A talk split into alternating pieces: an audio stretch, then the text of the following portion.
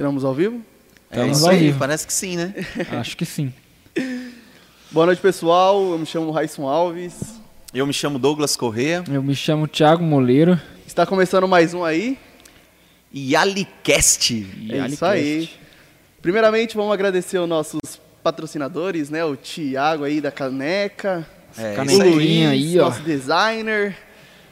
Se precisar de uma dessas coisas aí, só escanear o QR Code e é nóis. E hoje a nóis. gente tá chique, né, Douglas? Você viu? É, hoje a gente vai receber aqui a presença de uma pessoa super importante, né? Inclusive, se a gente está aqui hoje é por causa dessa, Dessa pessoa, né? pessoa, Senão a gente viu? não estaria aqui hoje. E aí, já chama ou ainda não? Não, não sei, né? Quer É, bater um papo é. antes? Vamos chamar, né, É, meu? chama Ah, melhor. pode Já chamar, chama né? já. Ô, Igor, baixa o retorno aí um pouquinho, por favor. E é isso aí, vamos começar? Bora. Bora. Bom, boa noite a todos vocês. Hoje aqui dando início ao nosso Yalicast, contamos com a presença dele, o mestre dos mestres. Ele agora com vocês, Apóstolo Léo. Festa para receber. É isso. É isso aí. Como estão vocês? Estamos bem. E você?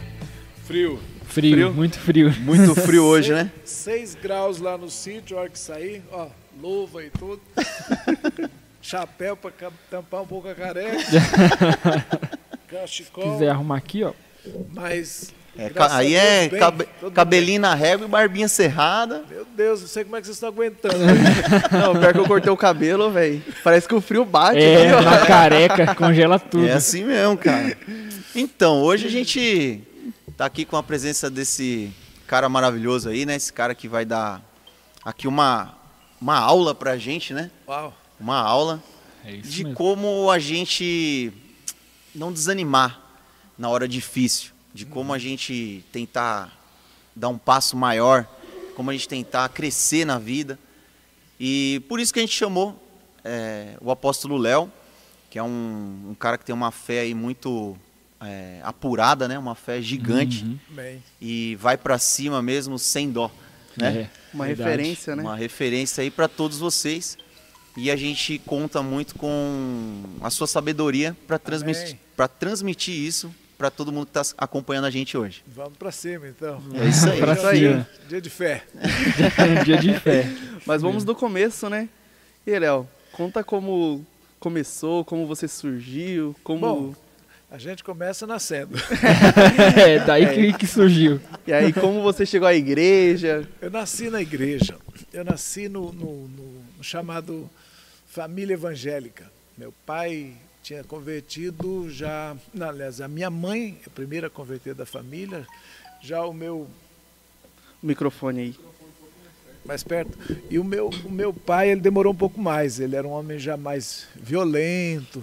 Não tão violento, mas gostava de andar armado, né? Eu lembro que uma das primeiras coisas que ele fez quando se converteu, ele, ele saiu de casa, pegou o revólver dele e quando voltou à tarde ele estava com um rádio já sintonizando num programa chamado Um Pouco de Sol, que era um programa evangélico famoso na época. E aí a gente já escutava pregações dentro de casa. Estou falando, isso era década de final de 60 início de 70, mais ou menos nessa época que ele conhece Jesus. E daí para frente a gente foi criado em todas as classinhas de escola bíblica, todas as a, a vida de adolescente, pré-adolescente, tinha umas organizações chamadas embaixadores do rei, que é muito bom, que os americanos inventaram, e a igreja batista, né? Eu cresci nesse ambiente. Então, em minha casa, a gente pode dizer, eu cresci num ambiente que eu não vi violência, eu nunca vi uma briga dentro da minha casa, eu nunca vi agressão, eu nunca vi palavrão, eu nunca vi uma bebida alcoólica, nem um cigarro. Esse foi o ambiente que eu fui criado, muito bom, Uhum. ambiente de família, né? ambiente bem. Isso ajuda na formação da gente a não ficar deformado demais, né? Não significa que você é salvo. Eu também passei pela minha experiência com Jesus, já aos com 12 para 13 anos eu tive já um encontro com Jesus, mas depois foi aprofundado mais quando Eu já era um jovem de uns 20 e poucos anos eu tinha um vazio interior muito grande. Parece que eu ainda procurava Deus. E eu me lembro que eu ia na igreja todo culto, mas ainda não tinha um encontro.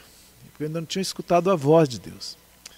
E lá em Rondônia, depois que meu pai saiu daqui, foi para lá, num acampamento de carnaval, na, os jovens iam muito para os acampamentos, não acampamento de igreja, e lá eu tive uma experiência com Deus. Eu perguntei por que, que eu não era feliz. Eu, eu vi o pessoal rindo, brincando, eu falei, Deus, uhum. o que, que tem comigo? Que eu não sou feliz por dentro.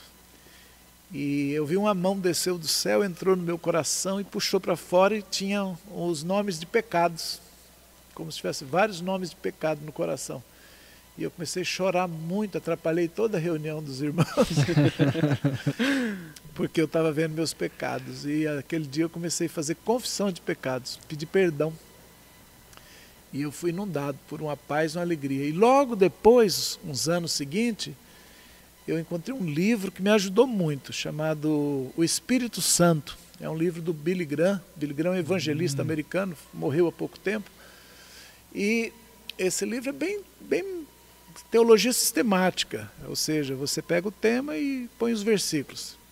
O Espírito Santo é Deus, então coloca lá os versículos. O Espírito Santo é um ser pessoal, põe os versículos. O Espírito Santo é um entristece, pode ser extinguido, ouve, fala, comunica, ensina, unge. Aí eu fui lendo todos esses temas, aí eu pensei, poxa, Espírito Santo, eu não conheço esse cara. Eu ajoelhei do lado da cama e falei, Espírito Santo, você existe mesmo? Está aqui do meu lado, como esse escritor falou. Eu queria te ouvir, eu queria ouvir tua voz, eu queria saber. E eu só vou levantar daqui se você me responder uma pergunta. Isso era noite, eu ajoelhado lá da cama. eu só vou dormir se eu escutar você falando comigo e responder se eu tenho que ser pastor. Porque esse negócio fica dentro do meu coração. Eu não quero ser pastor, eu não estou afim desse negócio. Mas, se for para ser pastor, então você fala comigo e eu só vou dormir depois que você falar. Ah, acordei estava dormindo de joelho.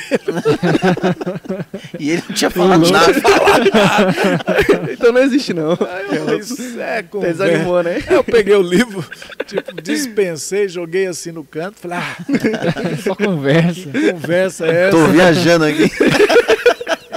que que você para, o que, que eu tô fazendo, velho? E aí fiquei assim, meio cara de bobo, dormi, né? Acordei e fui cedo para a igreja, porque era domingo de manhã. Como batista, a gente tinha escola dominical uhum. domingo de manhã. E o diretor da escola dominical, ele faltou e eu era o vice. Aí alguém avisou, ó, seu chefe faltou, é você que vai lá. Eu corri lá na frente, preparei ao início, porque assim, tinham as cadernetas, os professores por idade, os temas, as várias salas, e eu, o superintendente, que é chamado, ele que distribui as tarefas, faz uma oração, dá uma palavra de incentivo e distribui as classes. Toda manhã de domingo é assim. E eu fui e fiz a minha parte. Quando eu terminei de fazer, e as classes iam saindo, veio uma professora, passou por mim e disse assim: Ô Léo, se um dia você for ser um pastor, você vai ser um bom pastor. E foi embora. Eu, eu nunca falei disso para ninguém. eu nunca comentei esse negócio está dentro de mim. E aí eu escutei a voz falando comigo eu estou te respondendo. Mas é do meu jeito, na hora que eu quiser. É. Aí eu comecei a chorar, né? Saí de fininho assim, fui lá para o lugar onde eu tinha orado, que era numa casa do lado da igreja. Eu tava, tava, tinha aquela noite eu tinha dormido na casa do pastor e ele era, morava do lado da igreja. Aí eu fui lá no quarto onde eu tinha dormido, no mesmo lugarzinho, sentei na cama onde eu tinha orado e pedi perdão. Falei, Espírito Santo, eu entendo eu passei vinte e tantos anos da minha vida sem conversar com você. Quando começa a conversa, ainda sou exigente, mal educado, ainda digo que tem que ser do meu jeito. É. No meu tempo. E o senhor ainda, é né? Deus. É, já quer chegar chegando. Chegar já. chegando, é. já cheguei. Aquele dia eu entendi a minha, a minha ignorância, né? E entendi a sensibilidade dele e a disposição de falar quando você abre o coração. E eu fiz uma promessa aquele dia. Eu prometi que eu ia buscá-lo sempre, ia conversar sempre ouvi-lo sempre que ele falasse e não tomaria rumos da minha vida que não fosse guiado por ele. Eu fiz um pacto ali. Eu fiz uma promessa e estou cumprindo até hoje. Caramba, hein, meu? Eita, Bem, né? que história, Negócio hein? doido, hein? É. E sabe o que eu achei bem legal?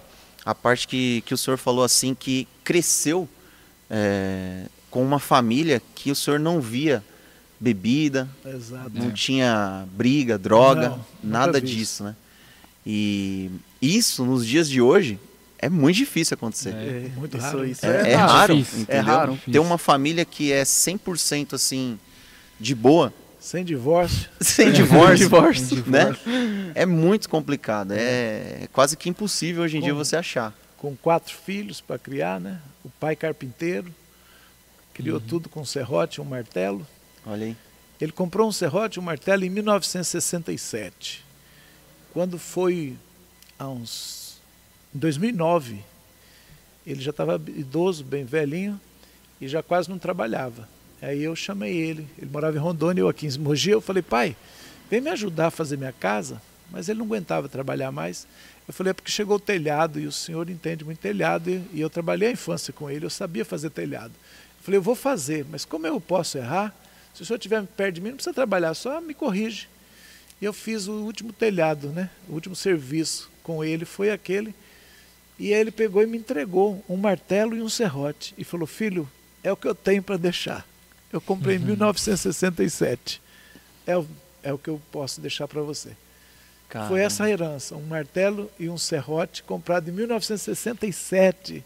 Ele E- guardou e o até serrote 2009. cego ainda. Não, o serrote estava bom. A gente, a gente cortou a madeira todinha do telhado com ele. Rapaz, Pregamos é. tudo com aquele martelo. Já não fazem mais serrotes como antigamente. É. Xing Ling, agora vem da E- China. e- Esse serrote ainda existe? Tá lá em casa. Tá lá. Aí, ó. Você Eu viu? guardei ele. Qualquer hora eu vou pôr num quadro, fazer uma É. homenagem a ele. Meu pai morreu tem três anos. Então, Você merece. Um, muito um legal, né? quadro. São- eu vejo as pessoas compram uma ferramenta hoje. Primeiro que ela não dura nada, igual você falou. É, Ou empresta e some. Segundo, você empresta, some, deixa na obra, enche de massa, quer. Não é não? É assim mesmo. E o, e o pai não, era um homem muito zeloso, de, de sabe, princípios assim. Chegava às, a gente saía às cinco do, do- da obra, quatro e meia ele dizia, limpar as ferramentas. Aí eu tinha que ter sebo de, de, de boi, um pedaço de sebo, limpava o serrote, passava para ele não enferrujar. é. Então eu fiz isso a minha infância toda. É igual, igual meu pai contava, né? Se ele estiver assistindo, ele vai. Ele vai. Lembrar disso. Vai lembrar disso daí. Ele conta toda vez que a gente tá junto. Já escutei essa história 79 vezes. que quando ele era pequeno, ele não tinha condição, né? E aí ele ia fa- fazer a lição na escola. Quando ia pra escola ainda, né? E fazia a lição na escola e apagava a- o lápis com um miolo de pão. Aí. Olha. Rolou e entendeu? apaga? Miolo de pão, apaga, né? Se ele apagar. É, apaga, né? Quantas vezes eu já passei sufoco em casa sem uma borracha? Passava Fica a o dedo dica. assim, Se eu soubesse disso. E é isso aí. Eu acho que uma das coisas que fazem, por exemplo, é, são modelos, né? Um pai e uma mãe tem que ser um modelo. Se você quer ser uma pessoa de sucesso, você tem que ter uma paternidade. Você tem que ter alguém que você honrou. Quando eu, eu- meu pai tinha uma coisa, ele não era muito de falar, sabe? Ele fazia, mas não falava. E, então eu, eu nunca escutei meu pai me abraçar e falar: "Eu te amo, meu filho". E isso ficou um vazio. E eu me lembro quando eu me tornei pastor, logo aqui, pertinho aqui no Boa Vista, ah, que onde na outra rua ali, era um- uma tendinha pequenininha. Eu comecei Uhum. uma congregação e Deus falou que tinha que curar algumas coisas dentro de mim, que senão não ia ser um homem de autoridade e nem um homem de, de, de, de força, que tinha fraquezas dentro de mim. E eu não sabia o que era. Aí ele falou: escreve uma carta para o teu pai. Eu achei estranho, mas era. Faltava uma semana para o dia dos pais, né? Aí eu comecei a escrever Agora minha é a hora, carta. É, vou elogiar, vou dizer que tudo bem, né? E eu comecei, pai, daqui uma semana, dia dos pais, quando essa carta chegar, e provavelmente vai chegar no dia, eu quero hum, desejar que o senhor esteja bem, que eu. E fui pondo algumas coisas assim. Eu escutei literalmente. O Espírito Santo falou: para de encher de linguiça. Nem sabia o que colocar, tipo. Eu estava só preparando o caminho, ele falou: para de encher linguiça. Diga o que você sente por ele. Eu falei, pai, eu sinto raiva de não ter escutado o senhor me dizer eu te amo. Eu sinto uma raiva de, das cobranças exageradas. E eu tenho isso dentro de mim. Eu nunca falei, nunca tive coragem. Eu fui um rebelde obediente. Tem rebelde que sai de casa, taca um piercing, tinta o cabelo, né? rasga a roupa, Deixa vai um bigodinho igual do maconha. Raiz, Igual do assim. Raiz, É. ali, Douglas ó. gosta do meu bigode, né? Fala a verdade. Hoje não, hoje se é menina ela vira lésbica, se é um menino vira homossexual, são sinais da rebelião, né? Isso é verdade. E, e, e eu não, eu era um, um rebelde obediente, um rebelde, sim senhor, não senhor, aquela coisa de crente mesmo, né? Então, você expressa a rebeldia sem atos exteriores, só você não expressa, melhor dizendo, só sente ela, você está com raiva, você mas e eu fiquei assim. Deus falou que isso era uma uma coisa que precisava resolver. E aí eu pedi perdão e perdoei pelo que ele não me falou e pedi.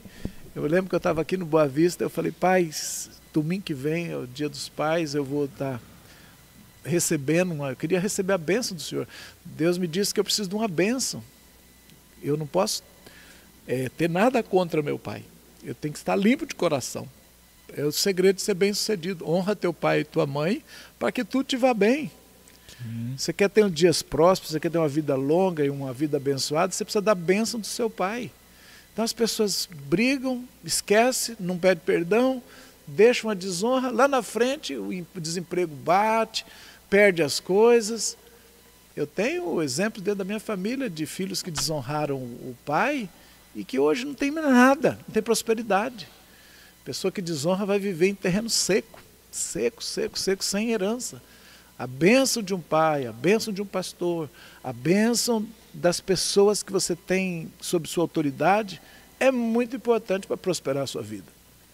E nada como um, um presente desse de Dia, dos, Dia dos Pais, pais, né? né? Chega- É, uma benção. Chegar pro pai assim com um texto, né, bem grande, É, aquele que você é, elaborou bastante, falando, pai, Eu tô com eu tenho raiva. raiva porque você não.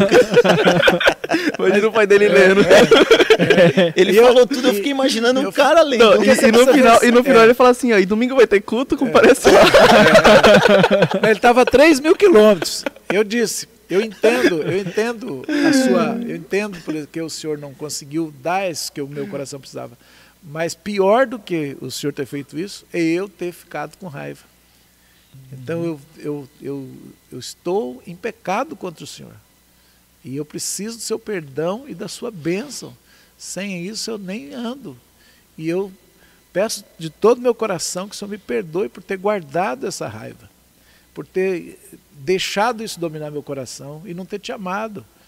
Então, quando eu pedi esse perdão, eu ainda falei, eu vou estar às seis horas da tarde, domingo tal, eu vou estar ajoelhado antes do culto aqui. Eu, se o senhor me perdoou, se o senhor entendeu o que eu quis dizer, me levanta a mão para o sul do Brasil, onde o senhor está, está lá no norte, levanta a mão aí para o sul, diga que o senhor me perdoa, me abençoa, e eu tenho certeza que um anjo vai trazer a sua palavra e ela vai repousar sobre mim.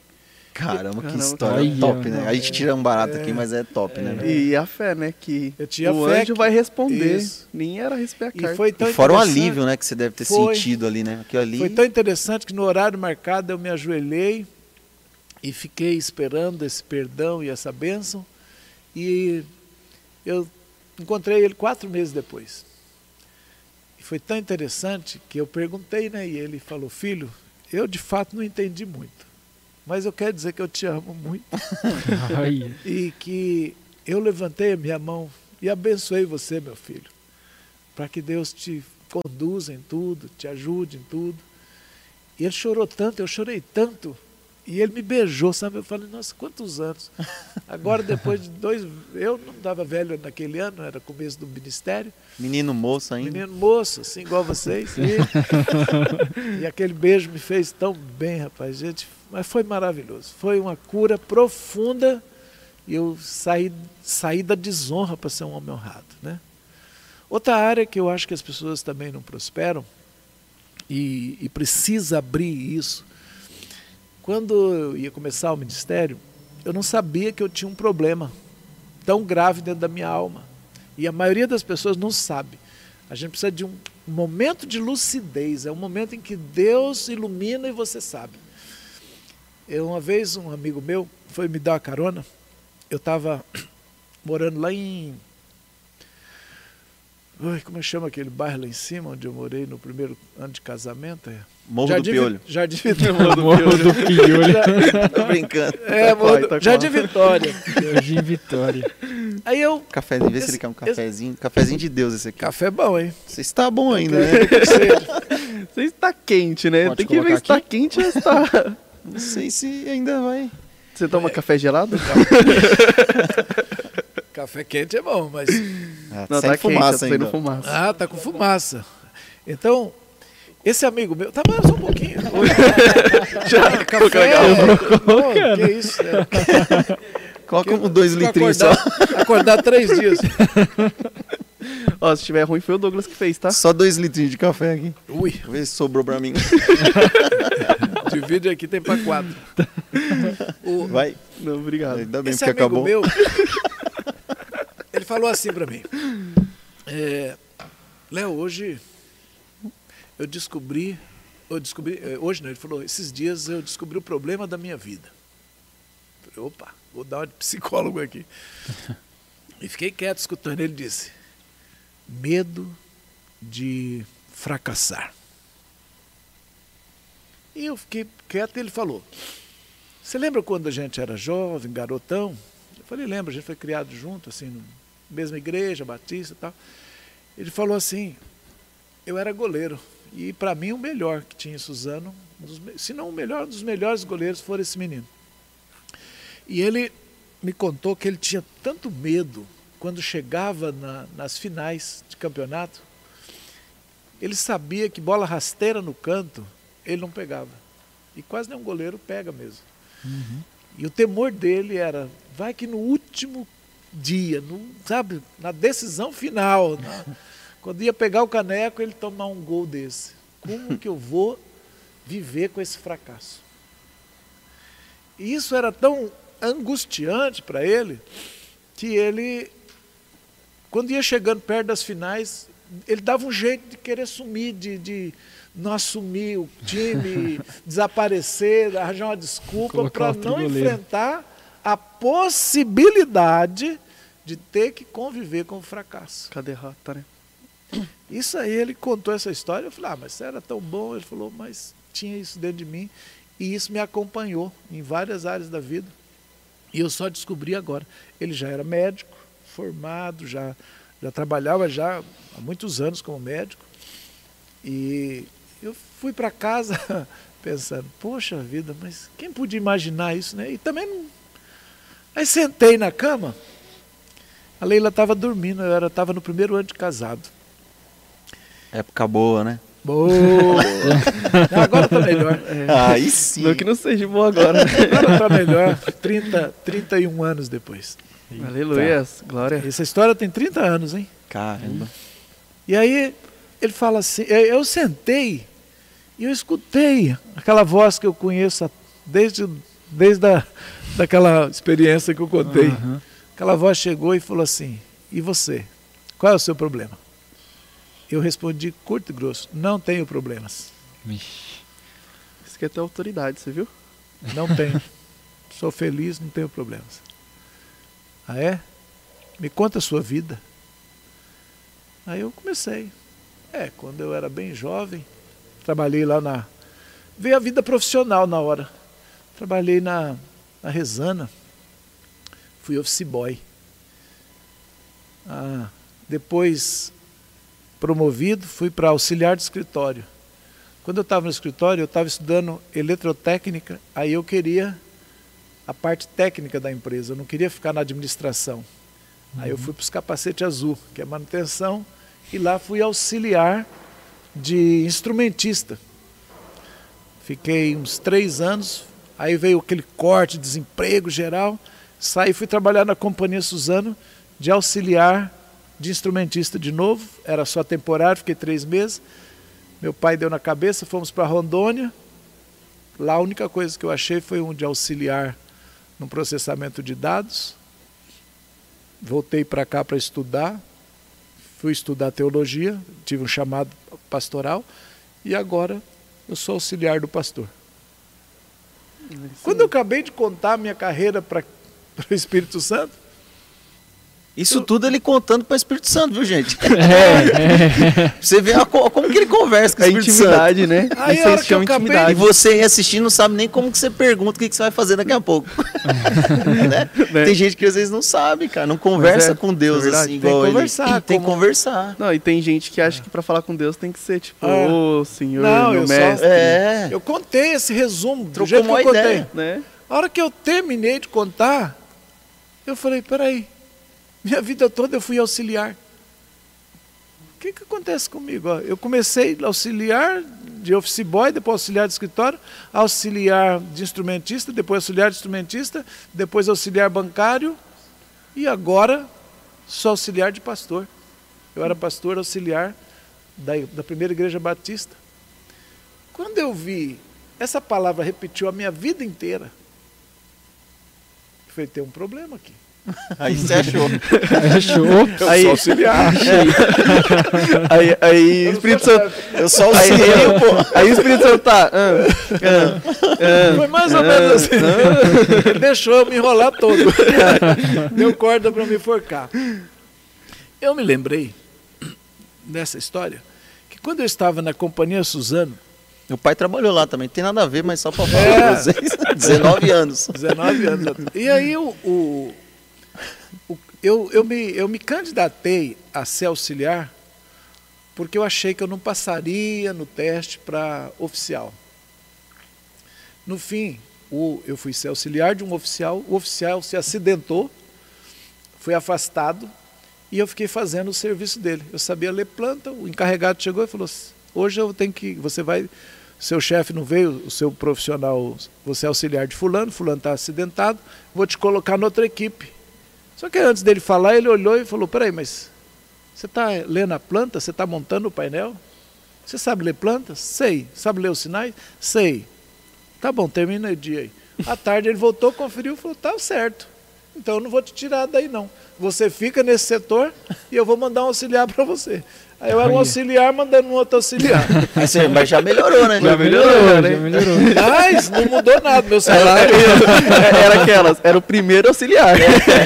E eu lembrei dessa história incrível quando o Espírito Santo quer fazer você ver um problema na sua vida.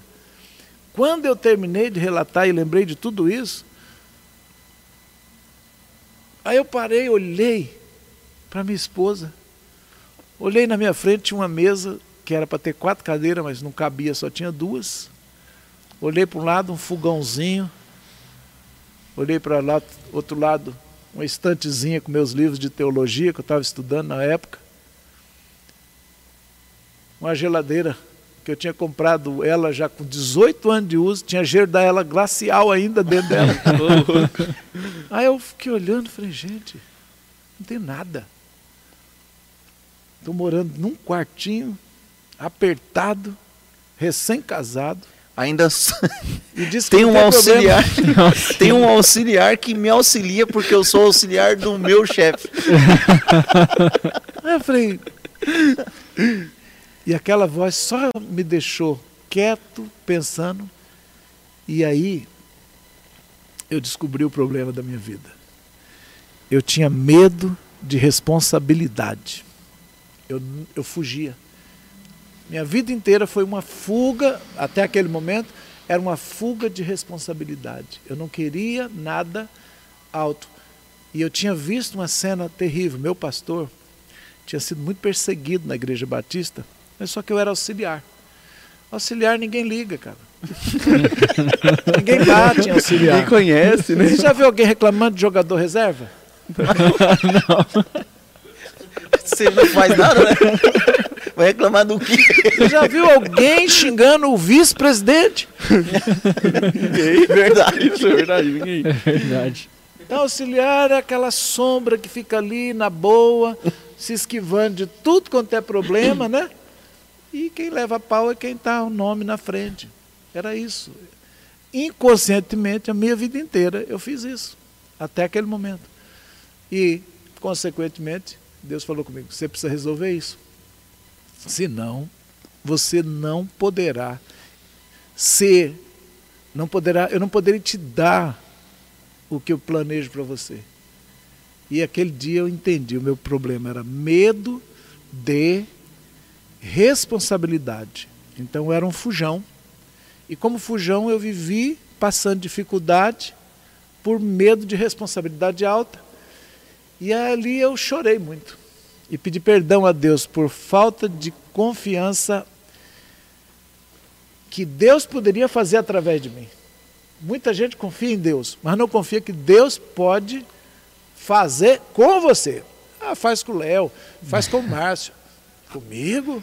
É, Comigo comigo não. não. Aí se Não, esconde, não. num- aí é capa de humildade falsa, modéstia falsa, tudo é medo. E aí você não, não faz um curso porque acha que não vai se dar bem, você não arrisca abrir nada de negócio porque você tem medo, e a sua vida fica travada. E você vai sempre jogar a culpa em alguém. Isso é Isso que é o pior. Ô, gente, é eu queria só ressaltar aqui que por que, que a gente está pedindo pro pro pro Léo contar essa, essa parte da história dele? Porque hoje, para quem não sabe, né? Que o, o Raíssa não falou ainda. Tô me segurando. Qual que é o tema de hoje, Raíssa? Oh, meu Deus. Hoje, O tema. o tema de hoje é finanças. Aí. Porque o tema é finanças. Então, por isso que o Léo tá trazendo aqui uma história para mostrar para todos vocês, às vezes, o porquê que as coisas não andam, né?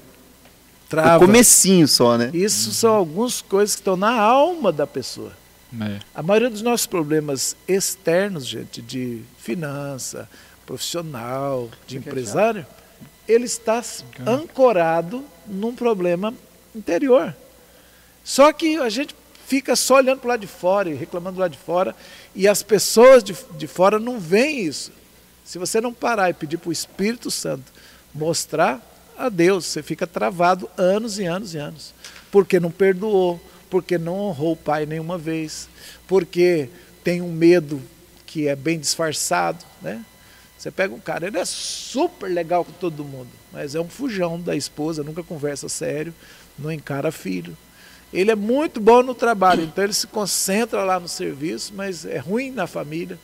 Então você fala, vidas fracassando porque não enfrentam seus medos. Isso é muito sério. Então aquele dia, quando eu me lembro legal, eu fiquei tão impactado de ter descoberto isso, o Espírito Santo levou a entender o que que é medo de fracassar. Depois eu, quando comecei a falar sobre isso, pregar, eu percebi que a maioria dos homens masculino, eles têm medo. E o grande problema da maioria é esse. Sabe por quê? Porque começou com Adão. Adão disse: Eu tive medo e me escondi. Então, o primeiro homem da terra, ele foi marcado por fugir da responsabilidade, medo de fracassar, medo de encarar, medo de, de olhar para a esposa, medo de olhar para a autoridade de Deus. As mulheres não têm tanto esse problema. O primeiro já começou errado, o resto foi A atrás. forma- Foi, né? É, foi E a só indo. Só indo. Então é culpa do Adão, então. Chegar lá, a gente vai ter uma A conversa. culpa é do Adão e de todos nós que, que ficamos verdade. iguais. Né? Seguiu. Seguiu, Então né? a gente tem Jesus. A gente tem Jesus para seguir. A gente não precisa mais seguir o primeiro Adão, a gente segue o último. No último. É. Então nasce de novo. Olha que interessante, porque o tema nosso aqui é economia, finanças, é fé, vitória, né? Vitória pela A fé. pessoa dá a volta por cima. Dá a né? volta por cima. Então eu estava ali, ó, fracassado, desempregado, Olhou pra geladeira. olhando para aquela geladeira azul velha, olhando por um fogãozinho daqueles que ainda tinha a asinha do lado, uma estantezinha, que, estantezinha com, com meia dúzia de livros e aquele aperto num quarto emprestado, porque eu não tinha dinheiro para pagar aluguel. Minha tia, minha tia que emprestou para eu morar lá de favor. Resumindo, tava osso mesmo. Meu, ia dizer que não tinha problema. Tá de boa pra Deus, tá de boa problema. Falava que a vida tava top. Era, era de telha. Não, não, ainda tinha uma. Não, era telha, Era telha, telha. com aquelas lajinhas é, com um forrinho. Até que não era quente. Eu falar, tempo de calor lá, suando, não, tá de boa. Tá de boa. E aí a gente. Engraçado. Aí aconteceu um milagre ali. Eu acho que foi um milagre, né? Para as outras pessoas não. Eu falei, Deus, me perdoe por não ter autoconfiança. E aí eu chamei a esposa e acordei ela. Falei, Moura, Leila, Leila, Leila, está acontecendo algo aqui. Deus está ministrando meu coração e, ah, que interessante. Aí eu pedi a Deus, eu falei, Senhor, eu fiz a oração e falei, eu selo essas palavras, meu Deus. Minha vida vai mudar, eu não vou ser esse fracasso. Eu não vou ser uma pessoa que vai viver o resto da vida assim. Eu nem conseguia enxergar que eu tinha problema. Agora eu enxergo e vejo que eu estou vivendo um aperto, eu estou vivendo uma escassez, eu estou vivendo de favor na casa dos outros. E estou achando que é normal isso. Não é. É tudo fruto de um, de um problema que eu tinha no interior. Você E falando eu isso para sua esposa? Não, falei para Deus. E aí Ah. acordei ela. Ah. Só que antes de acordar, eu falei assim: Deus, eu vou abrir a tua palavra e eu sei que o Senhor vai selar essas palavras. Não sei porque saiu isso da minha boca. Aí eu abri, caiu em Daniel, acho que 12, e lá estava escrito assim: sela essas palavras. Igual eu. Aí eu olhei assim, se assustou. aí que eu achei que estava acontecendo um milagre. Eu falei: não, está acontecendo um milagre aqui. Aí eu acordei a esposa para contar para ela. Sem entender nada, Ela olhou e falou, agora ele endoidou meu. Agora ficou doido. Eu falei: nunca foi muito normal. Ô, Léo, ô, Léo, aquela, aquela, ô, Léo, isso seu é sono, vai dormir. Vai. Aí eu, aí eu acordei, ela olhou assim para mim. Eu disse, amor, vai mudar tudo. Deus está me mostrando, nós não vamos mais morar em lugar assim, nós vamos prosperar. Vai, vai. Eu, eu, não, eu não consegui enxergar esse problema, amor, mas eu tenho certeza, amanhã eu vou estar trabalhando, Deus vai me mudar tudo isso aqui. Aí ela olhou assim para mim e pensou, Isso era que horas, Léo? eu não lembro. Mas era tarde. Aí ela, eu- ela disse que pensou assim. Ela me conta. Ai, meu Deus, quando serão essas maravilhas? Aí eu peguei, Acho que ela falou, vou acreditar, né, meu? Amém. E ela quer amém, Senhor, amém. eu peguei, a Bíblia estava aberta no meu colo. Eu falei, aqui, ó, e aqui. Aí eu mostrei para ela. E pus o dedo assim, de qualquer jeito, mostrei, né?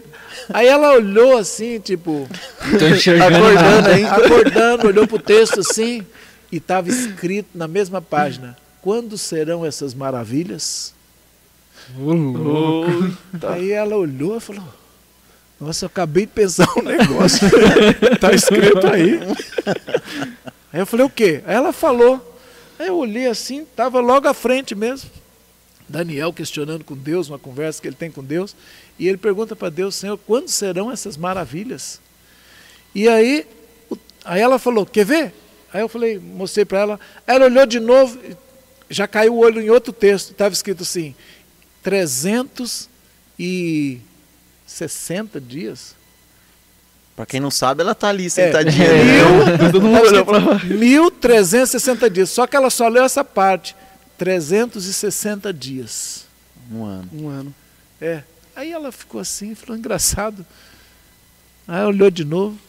Parece tudo que a gente pensa tá aí. Eu perguntei, quantos serão as maravilhas? Está escrito aí. Aí eu fiquei pensando, mas quanto será? 360 dias. Aí fechou, abriu de novo. Aí eu fiquei assim, eu e ela olhando para o outro. Cedo, no dia seguinte, meu pastor foi na minha casa. Não tinha telefone, celular, morava de favor, não tinha nada. E aí ele pega e fala assim, Léo, tem um. Eu estou indo visitar um empresário da igreja, um irmão. Vão comigo. Quem sabe tem um emprego para você. Falou bem assim. Aí eu. É isso. É agora. É lá mesmo. Resposta de Deus aí. É. Fui Resposta curado de ontem à noite, hoje a porta já abriu. Está resolvido no espiritual, resolve no físico. E fui para lá, rapaz, mas todo faceiro, todo. Sabe quando você tá. Quem sabe rola uma geladeira nova. É, Geladeira nova. rodar uma vida Um carga nova. de gerente. É, quem sabe na geladeira, um cargo de gerente. Aí cheguei e meu pastor, eu aprendi uma coisa terrível aquele dia. Meu pastor ficou conversando com o empresário e quando você está do lado de pessoa importante, você é só sombra. Isso é Você é só auxiliar. Você é só auxiliar. Auxiliar. Eu já tinha marca de auxiliar. É auxiliar você, dependendo da pessoa. E É. ali eu percebo o seguinte: quando você está junto de duas pessoas, o empresário, o outro é o pastor. O empresário se sentindo honrado porque o pastor foi lá. O pastor fazendo as, a parte dele de amparar, de, de aconselhar, de dar toda a atenção, ser agradável. E você é o quê? O auxiliar. Auxiliar. É só, Só a sombra, tá só ali. sombra. Até para cumprimentar, né? É. Como é seu nome mesmo? Já esqueceu. O pastor ele lembra, mas do seu. Ô, Leandro, pega ali, por favor. É Léo. Não é, não? é mais ou menos assim. E aí, eu fiquei ali, rapaz, e não surgia uma oportunidade de eu falar nada. Porque o diálogo era só entre os dois, né? Eu tô vendo essa cena, isso aí acontece com todo mundo, cara. Acontece, acontece, muita, não é muita verdade? gente. Todo Não, mundo. ou senão é um E aí- assunto que você não sabe nada. Tipo, É. você fica ali moscando. E mesmo assunto. se você souber, não importa a sua opinião. É tipo isso. É tipo isso. Olha, gente, é tão importante quando você estiver com alguém fazer as apresentações direitinho de cada um, sabe? Não importa se ele ali hoje não é a pessoa, a figura, mas dê atenção, né? envolva na conversa. Verdade. Isso é verdade. Isso é tão sério, é tão sério. E eu fiquei. Mas eu respeitei. Só que lá pelas tantas estava almoçando. Aí eles desocuparam, ocuparam a boca. Eu falei, agora é minha chance. Pelo menos. Agora é dois- minha vez. os Dois Pode ser da- cagada, da né? boca, agora eu falo, né? Quando fala é cagada. É sempre Da, assim. da bola fora, né? Aí foi minha vez de tentar me apresentar e dizer se havia um emprego para mim naquele, né? Tô, sou amigo do pastor. O pastor é, é o pastor, quem Já sabe, tem né? a ponte, já. Já tem uma ponte aí. Aí eu lancei a minha rede. O homem olhou para mim e disse: Hum, tem mesmo. Eu sabia que eu tinha vindo aqui para a benção. Aí ele falou: Você tem carro? Disse: Não, vai precisar. Ixi. Opa, Aí O sim. negócio é bom, hein? Mas você compra um carro. "Nó, que benção. Aí falou assim: é, Você vai. Você estuda onde? É, Pastor disse: Pai, você está estudando? Estou. Estou estudando teologia lá na faculdade teológica. Tá bom. É, entra que hora? É, acho que é à noite, sete e pouco, oito horas, não lembro bem quando começava as aulas. Ah, acho que dá tempo de sair do serviço para lá. Aí ele falou assim: Olha, eu vou dar um treinamento para você. Eu disse que vou dar, eu não vou cobrar. Caramba. Não vou Olha. cobrar. Vou dar um treinamento para você, custa caro, mas eu vou te dar. Três meses, você vai ficar junto com o mecânico e você vai aprender a trocar câmbio de máquina de lavar roupa, arrumar lavar roupa, máquina de lavar roupa. Você quer trocar pneu. É, é, Eu olha só, imaginei isso. é, de lavar roupa. Falei, pô, um curso pra trocar É, só falta isso. E, e você vai começar a auxiliar dele. Ai, oh, Deus. Mas depois de três meses, você formado, você com seu carro, você vai poder. Você entra às sete da manhã, sai às cinco da tarde. E mora onde? Falei, moro lá em Suzano. Aí eu pensei, como é que eu vou vir três meses para acompanhar, vou trabalhar de auxiliar, sem ganhar nada dessa vez, né? Porque ele já jogou essa conversa de que eu não ia pagar Pagar o isso, curso né? para me trabalhar de graça para ele, né? E, na verdade era trabalhar de auxiliar, agora era sem ganhar. E você achando que tinha melhorado. Achando, não, eu estava convicto. Mas esses caras que são Ninguém grandes, eles têm, essa, eles têm essa, esse jeito, né, de, É. de manipular, né, meu? São Tem. terríveis, são terríveis. Você- pensa que você vai trabalhar pro cara, vai estourar. Mas não. Mas são manipuladores demais. São, são. Aí eu fiquei olhando assim, eu pensei, cara, eu, eu estudo em Perdiz, moro em Suzano e vou trabalhar em Mauá. Que loucura. Você vai dar uns cento e tantos quilômetros todo dia, fazer essa, esse triângulo E ter que bancar sozinho ainda. e bancando três meses. Nossa. Vai pagar pra trabalhar. Aí eu Eu vou quase ter que vender a geladeira. eu tenho que vender tudo. Só tinha a geladeira, tem que vender ainda. Geladeira e o fogãozinho. Aí eu fiquei assim, meu Deus do céu, que propósito indecente, né? Falei, gente, isso aqui vai acabar comigo. Já tava ruim. Mas fiquei de boa, fiquei quieto. Só Aceitou? falei, só pensei assim, é. Mas eu falei, mas minha esposa come, é pouquinho, mas come. Como é que eu vou comer durante três meses? Nem para comer eu vou ter.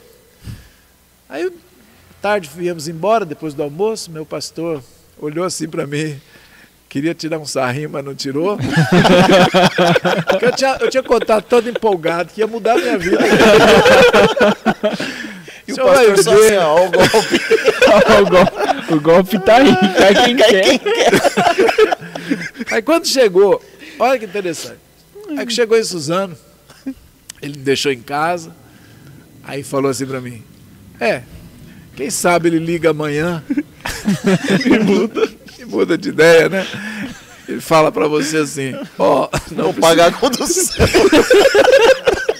Daí ele diz assim, não precisa entrar às sete, entra às oito.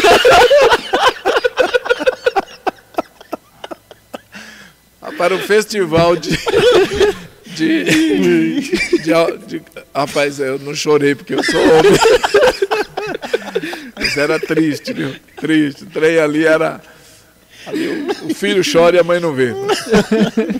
Aí eu pensei, meu Deus do céu, o que, que aconteceu? Que tsunami foi? E a minha Tava ruim, parece que piorou. Rapaz, mas alguma coisa dentro de mim não mudou. A circunstância estava igual e pior agora, né? Mas dentro de mim não mudava. Eu continuava assim como se tivesse. Com a certeza que ia crescer. É, tanto é que eu entrei em casa e a mulher, né? E aí, como é que foi? Eu assim, de rir, de rir. Assim, Não sei se é de rio, seja de, de tristeza de lembrar. de lembrar, né? Rapaz, mas você sabe que deve ser triste para um homem sair para buscar emprego, buscar o pão, e quando chegar em casa a mulher pergunta. Cadê o pão? Parece aquelas crianças quando Rapaz, faz é alguma coisa, tá triste. chorando, eles falam, que foi? E ela começa a chorar, né? Aí, eu, como é que foi, amor? Eu disse, amanhã. amanhã vai ser uma benção. Amanhã vai. Porque hoje. Rapaz, hoje. Hoje azedou de novo. Eu vou, eu vou deitar aqui dormir, tá? frango. Não me chama mais não. Não, você acredita que dentro de mim não mudou nada. Eu tava igual fogo. Do mesmo jeito que eu saí, eu voltei com a mesma empolgação. E o diabo preparou um balde d'água fria. Mas não aconteceu nada dentro de mim. Isso é que é importante. Não abalou, né? Não Abalou. abalou a mesma situação que eu fui dormir, que eu estava convicto da mudança que ia acontecer, continuou. Aí aconteceu, olha só, no dia seguinte, cedinho, meu pastor foi lá em casa, disse: o homem ligou e mandou te chamar. eu virei para ler ele disse: põe tua melhor roupa, como se tivesse, né? E vem comigo. Vou mostrar a autoridade. Catou lá o melhor paninho que tinha, pegamos o ônibus. Dessa vez o meu pastor levou. Melhor, né? Melhor. Para você não ser sombra de novo. Aí fui. Eu me lembro da cena linda, até hoje. Eu e ela entrando no, no, no escritório né, dele, e ele lá no, no corredor, lá no fundo, a porta estava aberta, ele estava no escritório. Antes de eu chegar na sala, ele levantou as duas mãos assim, ó, e disse assim: O Espírito Santo me visitou essa noite e disse que eu mandei um homem de Deus com as mãos vazias embora. Ei, Você quer ser o meu gerente? Ô, louco, mano. Aí, aí sim, cara. Aí quebrou. Foi desse jeito. Aí eu, quando eu veio, acho que a última cilada do diabo veio ali. Veio uma frase forte e eu quase repeti. Eu não tenho curso. Eu não estou preparado para isso. Pensei que você ia falar assim. Vou ter que tomar conta da firma do homem sem ganhar nada. Não, porque ele falou já, deixa eu entender. Mandei de mãos vazias. Eu sabia, você quer ser o meu gerente. Agora vai. Na hora veio uma alegria, sabia que Deus tinha agido, porém bateu o medo de responsabilidade. Ixi. Ele veio à tona na hora. Gente, às vezes a gente pode perder uma bênção em, em milésimo de segundo, não chega nem um segundo. O diabo trabalha muito rápido. Ele acabou de me oferecer, dentro da minha, do mecanismo aqui de, de fracasso, já estava dizendo: você não é capaz. Caramba, meu. Que a gente, a gente tem isso, né? Tem. isso é verdade. Dentro da gente já tem esse negócio meio que automático já, né? Aham. Tipo, putz, não vou conseguir. Não é pra mim. Aí, o E pior é aí- que quando você tem esse pensamento, não dá certo mesmo, não. É, Quando você começa um Engraçado que eu ia verbalizando já. E ficou feio, porque eu parei no meio da sílaba. Eu ia falar, eu não tenho curso, mas só cheguei até a primeira sílaba de curso. né? eu não tenho curso. eu não tenho curso. E Eu parei, não como não dizer não. segurei aquela frase do diabo que não era minha e disse: Quando quiser, começamos. Estou pronto. Troquei a frase na hora. Aí sentei e fiz a pergunta: Vai me pagar? Como o senhor mudou de ideia? Por que o senhor mudou de ideia? que meu gerente morreu. Ele O disse: ex-gerente. Lembra o gerente que ensinou? Ele disse: Ele disse: Deus falou comigo. Eu escolhi esse homem. Olha só, ele falou: Deus me disse, eu escolhi esse homem por causa do dom que está nele, o dom da palavra. E você não escolheu ele para a tua empresa? Você precisa de um homem que saiba representar a tua empresa. Ele saberá levar a palavra, porque ele leva meu evangelho, não vai levar o nome de uma empresa. Aí ele diz: salário é tanto, carro e casa. Vixe, Ô, mano. louco. É esse cara? Tá vivo, hein? Vamos lá, vamos lá. Me pôs numa casa para morar, me deu um carrinho velho e assinou minha carteira no mesmo dia. Caramba, aí é de Deus mesmo, hein? Aí, Aí- aí. Imagina você dormir pensando, pô, vou trabalhar, vou Não, mas é nada. pra você ver, era a certeza que ele colocou dentro Exatamente. dele Então, de que tudo ia dar certo. É. Ele não sabia quando, mas ele teve a certeza, Certeza. de que ia dar. Eu trabalhei para esse homem 360 dias. Vixe. Igual Leila lá viu. escrito. Quando deu 360 dias, com 50, e- com, quando deu 359, a gente brigou. E ele me mandou embora. No dia seguinte, eu terminei com ele, pedi perdão pelo, pela minha agressividade, ele pela dele, voltamos às pazes. E aí, mas acabou, acabou, tá bom, vou embora.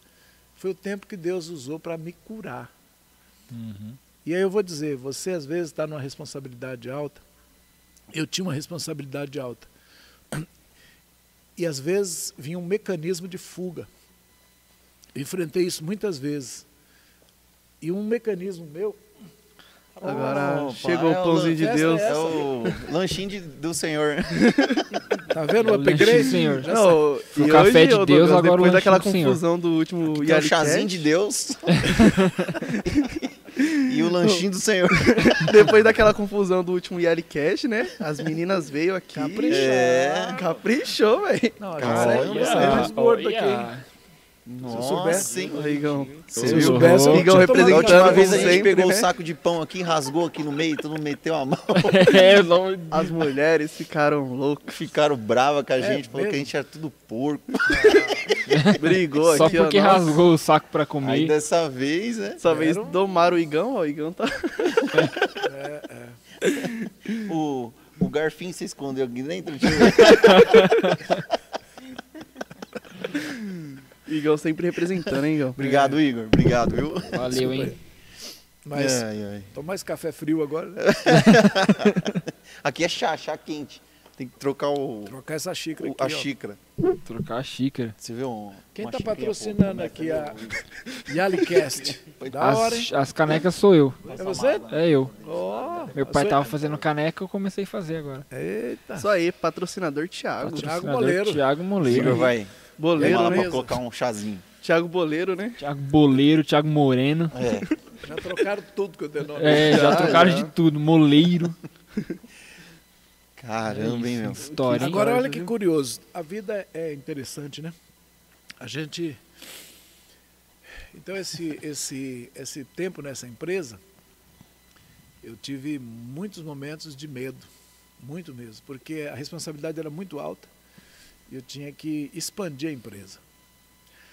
Teve uma época que a, aquela empresa ela era protegida por um território, ou seja, era um serviço autorizado da Brastemp. A Brastemp tinha muitos serviços autorizados, Brasil inteiro, né? Só que era territorial. Aquele serviço autorizado, SAB, chama SAB, o SAB só podia agir dentro daquela cidade de Mauá, no meu caso. Só que houve uma, uma, uma remodelagem na empresa e eles abriram fronteiras. Pode, quem puder mais, chora menos. Então, um SAB pode entrar no território do outro. Acabou os limites, tirou a geografia e virou uma concorrência. E agora, minha função era levar a imagem desse SAB, desse serviço autorizado, para as outras cidades. Só que existem alguns fenômenos no campo, no mercado, que é, quem estuda marketing, propaganda e, e comportamento de mercado sabe disso, eu não sabia. Se você tem uma empresa numa região, hoje não, naquela época, hoje não porque a internet quebrou as barreiras, não tem mais fronteira geográfica, acabou. Uhum. Mas se você tem a sua loja, o seu serviço autorizado numa cidade pequena, a cidade grande não vai chamar. Quem mora em Santo André vai chamar um serviço autorizado de Santo André. Nunca vai chamar de Mauá, que é uma cidade menor. E ainda com fama de ah, periferia, aquela coisa de. Isso é verdade. É igual aqui, ó. Quem mora lá no centro vai vir comprar, vai chamar um serviço autorizado aqui do Boa Vista. Raro. É. Então, eu tinha que romper esse paradigma do menor fornecer. Então, eu tinha que falar que o nosso serviço era 24 horas, tinha tanto de garantia, era. Como fazer isso? Eu tinha que, dentro dos, das redes de loja que vende geladeira, que vende máquina de lavar, que vende toda a linha branca da Brastemp, e eu tinha que convencer os vendedores a indicar o nosso SAB. De um, de, eu ia em Santo André, em São Bernardo, e fazia amizade com os vendedores para eles indicar, deixava nossos cartões. Que, que estratégia eu adotei? Eu era um pastor, estava começando minha vida de pastor, estava nos primeiros anos. Então eu, sab, eu sabia que o ser humano, antes de você conquistar ele para a vida profissional, você tem que conquistar ele para como amigo, como pessoa uhum. relacionamento, humana. né? Então eu entrei com essa arma de relacionamento, de provisão espiritual, orando às vezes por eles. E eu comecei a ser um capelão. né? E aí eles davam o serviço para mim. E aí meu sábio começou a crescer muito mais do que os outros em regiões improváveis, nas regiões mais ricas.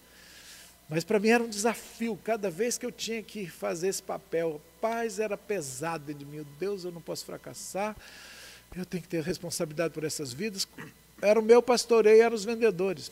Ali eu escutava o problema deles e orava com eles, mas todos eles indicavam-me para atender eles profissionalmente. Os, meus, os mecânicos da nossa, do nosso serviço aqui atendiam e instalavam. E foi assim um tempo em que rompeu, rompeu. Só que deu, durou só 360 dias, porque foi o tempo que eu precisava de cura. Aí eu voltei e Deus me pôs dentro do ministério. Aí eu comecei ministério. Passou alguns anos, olha que interessante. Esse meu patrão, que me deu o serviço lá, que Deus apertou ele para me dar o serviço de gerente, ele era membro aqui da Igreja Batista Suzano. Só que ele morava em Ribeirão e ficava muito afastado. E aí mudou pastor aqui, ele foi perdendo o vínculo, ele quase não vinha na igreja. E aí chegou uma época que veio esse pastor Marcos, que foi nessa época do pastor Marcos que eu fui trabalhar no SAB. O pastor Marcos estava aqui na primeira e passou alguns anos, converteu o Geraldo, aqui da, da, do bairro Boa Vista, ele uhum. não morava aqui, ele vivia do Mato Grosso, converteu uma família, Geraldo Leite Benedita, as crianças tudo pequenas. Esse casal converte, eu e o pastor Marcos íamos fazer uma visita aqui no bairro. Olhei o bairro e falei, pastor Marcos, não tem nenhuma igreja batista da nossa igreja.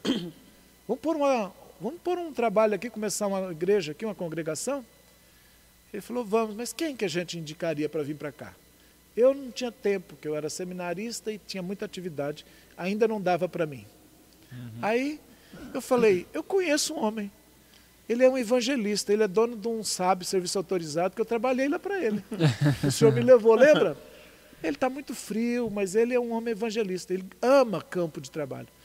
E aí, agora chamamos ele.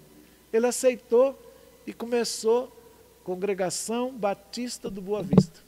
Olha. Olha só. Ficou quatro meses e foi embora. O pastor Marcos falou, e Léo, o trabalho começou, mas parou. Falei, eu vou lá começar a ajudar. Comecei a vir, chamei o Nelson Fontana para vir comigo. Começamos a evangelizar o bairro. Virou uma igreja batista e depois Deus falou, agora eu quero libertador de Israel. Vixe, nossa. Tudo começou quando Deus mano. começou a me curar. Mas como que começou essa primeira aí, a, a pequenininha? A Rapaz. pequenininha, É, vamos como lá. que, como que foi essa daí? Tipo assim, vamos fazer lá. Isso. Aí Deus tendo uma confirmou, família, vamos. Isso, tendo uma família, os batistas são muito organizados. Quando eles vão num bairro e tem uma família da igreja, começa a fazer cultos naquela casa e chamar vizinhos. Hum, Aí vai crescendo, crescendo, usa- crescendo. usou a estrutura da própria casa da pessoa. Sempre começa numa casa. Certo. Aí depois, os batistas têm uma coisa de comprar um terreno. É uma mentalidade, nunca de alugar. Certo. E como eu fui criado 30 anos naquela mentalidade, quando eu vim para cá, como batista, eu trouxe Nelson, chamei ele para vir comigo, e chamei Paulo da Peu, ele veio também me ajudar. E veio uma pequena equipe, nós começamos a, a- a crescer o evangelho aqui. E aí já tínhamos, então a casa estava cheia. Na verdade, nem começou na casa, porque o Geraldo Leite deu o terreno dele e o seu Carlos Mendes, que era o, o empresário do SAB, ele construiu uma tenda de lona. Ele e o Geraldo. Caramba, olha só como louco, que olha é. de onde veio a história da tenda aí. É, meu. A tenda de lona veio desse homem, que eu fui trabalhar para ele como mecânico, como acabei sendo gerente, e depois ele veio como evangelista. E aí começou a tendinha. Ele ficou só quatro meses, evangelizou, foi embora, porque não me lembro a razão, e eu comecei no lugar dele. Continuei até que virou uma igreja batista. Ela se tornou uma igreja batista mesmo. E ali de baixo começou muito endemoniamento. Muita gente endemoniada. Esse bairro era cheio de centros de feitiçaria. Pai de santos, feitiçaria, muito, mas muito. Parece que tudo que tinha de ruim veio para cá. E outro problema, tráfico de drogas. O tráfico de drogas nesse bairro era alto, alto, e o número de traficantes também. Quando a semana que eu cheguei aqui, teve uma chacina. Três crianças foram mortas na Praça do Padre Cícero. Esse caso foi parar na ONU. Suzano foi, virou notícia internacional. E o que aconteceu? louco. Naquela semana eu estava vindo começar o trabalho aqui. E isso deu uma repercussão. Na outra semana, mataram um traficante, enrolaram num tapete deixaram no meio da rua. Isso aqui não tinha asfalto. Aí eu chamava o povo da Igreja Batista para vir evangelizar aqui. Ninguém queria vir. Por que será? Tá doido? Boa Vista só tem bonito nome. E o Léo, não, lá é um bairro tranquilo. É lá, pô. E o Léo, como um bom vendedor, não, pô, lá é tranquilo. Lá vai ser. Deus me falava, vai ser a maior igreja do pior lugar. E o pior lugar vai virar o melhor lugar. Olha só as promessas que ele me fez. Vou te dar a menor igreja no pior lugar, mas será a maior igreja e no melhor lugar. Gente, eu vinha para cá, as ruas aqui tinha esgoto a céu aberto. Você pulava valeta para entrar na tenda. O, o esgoto não tinha tubulação. Passava, fedia que só. E eu fiquei evangelizando e era frio. E eu lembro daquele barro, o povo vinha com barro. Sai de casa dessa altura, quando chegava na igreja estava dessa altura. Era um salto. Aí eu não sabia, não tinha, nós, o, o Boa Vista era de, a gente jogou pedrisco no chão, não tinha, era terra, o terreno era, era uma tenda com terra, não Era tinha nem, tipo um circo, não né, era, o negócio. era um tipo- circo, e não era nem de coisa, eu tenho foto disso, não, não tinha nem, nem concreto, não, não fizemos nem contrapiso, era terra mesmo. O banco, a gente, o seu Carlos Mendes que fez, ele pegou a tábua e o Geraldo cortou e colocou, era, não tinha encosto. Os bancos não tinham encosto, aquele banquinho de. De madeira. Ô, Léo, sem querer interromper, É? interromper, mas assim, você tá falando isso daí, tá vindo na minha cabeça aqui, né? Aham. Pra. Uma, essa lição, uma lição que você tá passando é a seguinte, né? que para pessoa que está passando uma dificuldade financeira, pelo menos eu estou entendendo mais ou menos assim. Leva por aí. A pessoa tem que, para ela mudar de vida, ela tem que começar a dar os primeiros passos. Mas não importa como, né? Ela Eu- precisa é. começar, igual vocês começaram. Tem que dar. Por exemplo, aqui era muito pobre. Esse bairro era, era, era além de pobre, o mais deplorável, perigoso. Ninguém queria morar aqui, ninguém queria viver aqui. Você tinha vergonha de falar que era do Boa Vista, ou do Revista, ou do Miguel Badra. Ninguém falava. Tinha vergonha porque era horrível viver aqui. E foi aqui que Deus mandou vir morar. De morar. Então, quando a gente começa num lugar assim, que você tem tudo em desfavor, você tem a fama, você tem a, a- a- a- como chama quando é desonrado, é, é defamado, é difamação, miséria, tráfico. E aí eu aprendi aqui nesse bairro, um chamado de Deus que ele me deu, ele falou de transformação de cidade. Olha que interessante. Ele falou que ele ia ensinar guerra espiritual, expulsar demônios, e esse ensinou. Depois ensinar guerra territorial. A, a filha do Geraldo, a Roseli, a esposa dele, a Benedita, depois a Donizete e outros jovens que eram, nós éramos crianças, os meninos crianças. Só para você ter ideia, a gente saía andando descalço, fazendo marcha, pisando na terra do, do bairro e declarando que ia ser transformado, que acabava o tráfico, que a feitiçaria ia embora, que os pecados iam acabar. A gente andava chorando e clamando a Deus e pedindo perdão e pedindo que limpasse esse bairro. Fizemos marchas aqui dentro, subíamos toda sexta-feira, a gente estava no monte. Tem um monte no Sesc?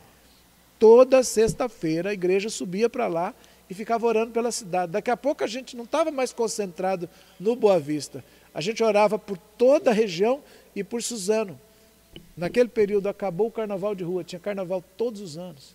Festa do peão, que sempre trazia idolatria e um monte de problema, acabou tudo. A gente começou a ver vereadores evangélicos sendo eleitos. Avivamento aconteceu na cidade. Todas as, cidades, todas as igrejas batizavam. Num dia eu batizei 72 pessoas. Ô, Cara, Ô, louco. É gente. Metade do bairro. Eu, Geraldo, os outros líderes, num dia. Eu sei por quê, porque eu precisei usar dois filmes de 36, que a gente colocava o rolinho, e batia uma foto só por pessoa. Senão não dava os filmes. Que era caro. É. Dois rolinhos de O 36, Ricardo usamos queimava, né? inteirinho, um por pessoa. 72 batismos. Eu lembro que deu certinho dois rolinhos. E o medo de queimar o filme. Você está entendendo? O que, que Deus estava fazendo aqui naquela época? É, meu. O Márcio converteu naquela época, o Alexandre converteu, a Cláudia converteu, Julinho converteu, Vande converteu, a esposa que hoje do Vande virou tudo pastor. Foi um Ô, avivamento. louco. A gente não parava de orar em cima do monte. Eu falo, geração tem que recuperar isso. É a oração de poder, a oração. A gente tinha uma determinação, marchava, orava, subia nos montes, fazia os atos proféticos pelo nosso bairro. A gente queria ver o bairro salvo e transformado. Depois Deus falou: não, quero que vocês orem por Suzano. Eu quero a cidade transformada. O Edson converteu, o Edson que está hoje pastor. Quando a gente fez, fazia os acampamentos, a gente estabelecia 24 horas de oração. Ninguém tinha uma salinha que não parava, não parava, não parava, não parava. E o poder de Deus era tão grande, tão grande naquela década de 90, final de 90, que eu falo que até hoje eu não vi igual. Ainda não aconteceu de novo. Também a gente nunca mais orou no mesmo tanto. E- Por isso que não aconteceu. é, É. não oramos mais na mesma dimensão. É. E nós não temos mais a fome nem a sede que tinha naquela dimensão. Eu não sei se foi. Eu creio que foi um derramar de espírito na época, mas ela era demais. Não foi só aqui, foi o Brasil inteiro. Eu encontro gente no Brasil inteiro que fala daquela época. Nossa, a gente começava a orar, não parava. O culto começava ali na tenda. Já não era mais tenda, era uma igrejinha pequena. Eu ia para casa, quando eu via, minha casa estava lotada. E aí virava vigília até as três, quatro da manhã. E batismo do Espírito Santo, profecia, revelação. E Deus falando, faz isso, faz isso, faz isso. E a gente tinha as estratégias de guerras, batalhava e tudo ia acontecendo. Quando a gente falou assim, recebemos direção de Deus, compra o terreno. Eu nem, nem escutava bem assim tão claro, eu lembro que eu, eu só escutei assim, faz 40 dias de jejum e declara para possuir a herança. Eu falei, estranho. Cheguei para a igreja e falei, Deus falou para a gente fazer 40 dias de jejum para possuir a nossa herança. E aí fizemos 40 dias. Quando terminou os 40 dias, veio um homem e propôs vender esse terreno para a gente. Olha aí. Caramba. E aí nós falamos, vamos comprar, vamos. A igrejinha era, era... Ainda acertou de entrada na geladeira um fogão. nós demos, nós demos cama, cama, aí, fogão, geladeira, televisão. Falei zoando e foi mesmo. Foi. Todo mundo trazia o que tinha em casa e a gente vendia no bazar e fazia dinheiro para pagar esse terreno. Ô, louco. Você ficava bobo de ver as crianças dando a bicicleta, cara. Cara, louco. Família que só tinha uma tá televisão, vendo, dava televisão. Dava televisão. Rapaz. Então eu vi muita cena assim. Uma TV só, ficaram sem TV meses. Toma, é para Deus. Foi um desafio tão grande, o povo amava, abraçava essa obra aqui, assim, de Vamos fazer, vamos fazer, nós vamos ter nossa terra, nós vamos ter nossa herança. 40 dias de jejum. A turma somava mesmo, né? Então, parece que estava um, o fogo de todo mundo no primeiro amor. Uhum. E eu vivendo também o, o, avivamento que eu não tinha vivido. É, eu escutava Deus, mas aí eu comecei a ver a obra de, de expulsão de demônios. Isso aí mexeu muito com o povo. Porque era demais, demais, tinha demônio demais. Então isso aí mexia muito, os cultos eram muito tipo universal mesmo, sabe? Sei. Caía endemoniado, dois, três, leva ela para fora, fazia libertação. Era muito endemoniado. Não dava para cantar, primeiro cântico já caía um monte de gente. E hoje em dia, você acha que está todo mundo menos endemoniado? Como é que tá? É diferente a operação, né? É você vê as pessoas estão mais doentes. É. E também a gente está vendo mais é na mente, é mais divórcio, é mais é, é coisa mental. As pessoas estão mais na mente, os demônios estão trabalhando mais mente. Muita gente que depressiva, é né? É, outro nível. Frieza. Eu acho que ficamos muito. Eu não sei, porque eu não estou acompanhando o dia a dia né, da, da igreja, mas então eu não tenho como avaliar bem, porque eu não estou mais pastor local. Faz anos que eu parei. E o Márcio veio como uma rocha, assim, me substituindo assim. Mas a atmosfera é diferente ele pegou uma obra consolidada. A gente ralou. A gente foi expulso de igreja porque orava em língua. Agora não, a gente ficou orando para as pessoas serem batizadas no Espírito, para a gente, a gente não tinha paternidade. Quando você era avivado, você era expulso. Porque a igreja batista não entendia que isso fazia parte do cristianismo. Isso aí faz parte da doutrina de Assembleia de Deus, de Deus é amor. Mas batista não. Então eu fui criado na batista. A batista tem coisas excelentes e tem faltas, coisas excelentes, muito estudo bíblico, muita formação de caráter. As pessoas falam o que cumpre, assim, né? É, cumpre o que fala. É, tem estudo bíblico organizado, pelo menos tinha. Já no meio pentecostal, a gente tinha muita liberdade de oração, que no Batista não tem.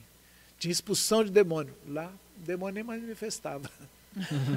é, porque não tem oração, não tem poder. Muito poder, muita oração, muita transparência, de colocar para fora os pecados, de falar tudo. A gente tinha muito isso. Não esconde nada, irmão.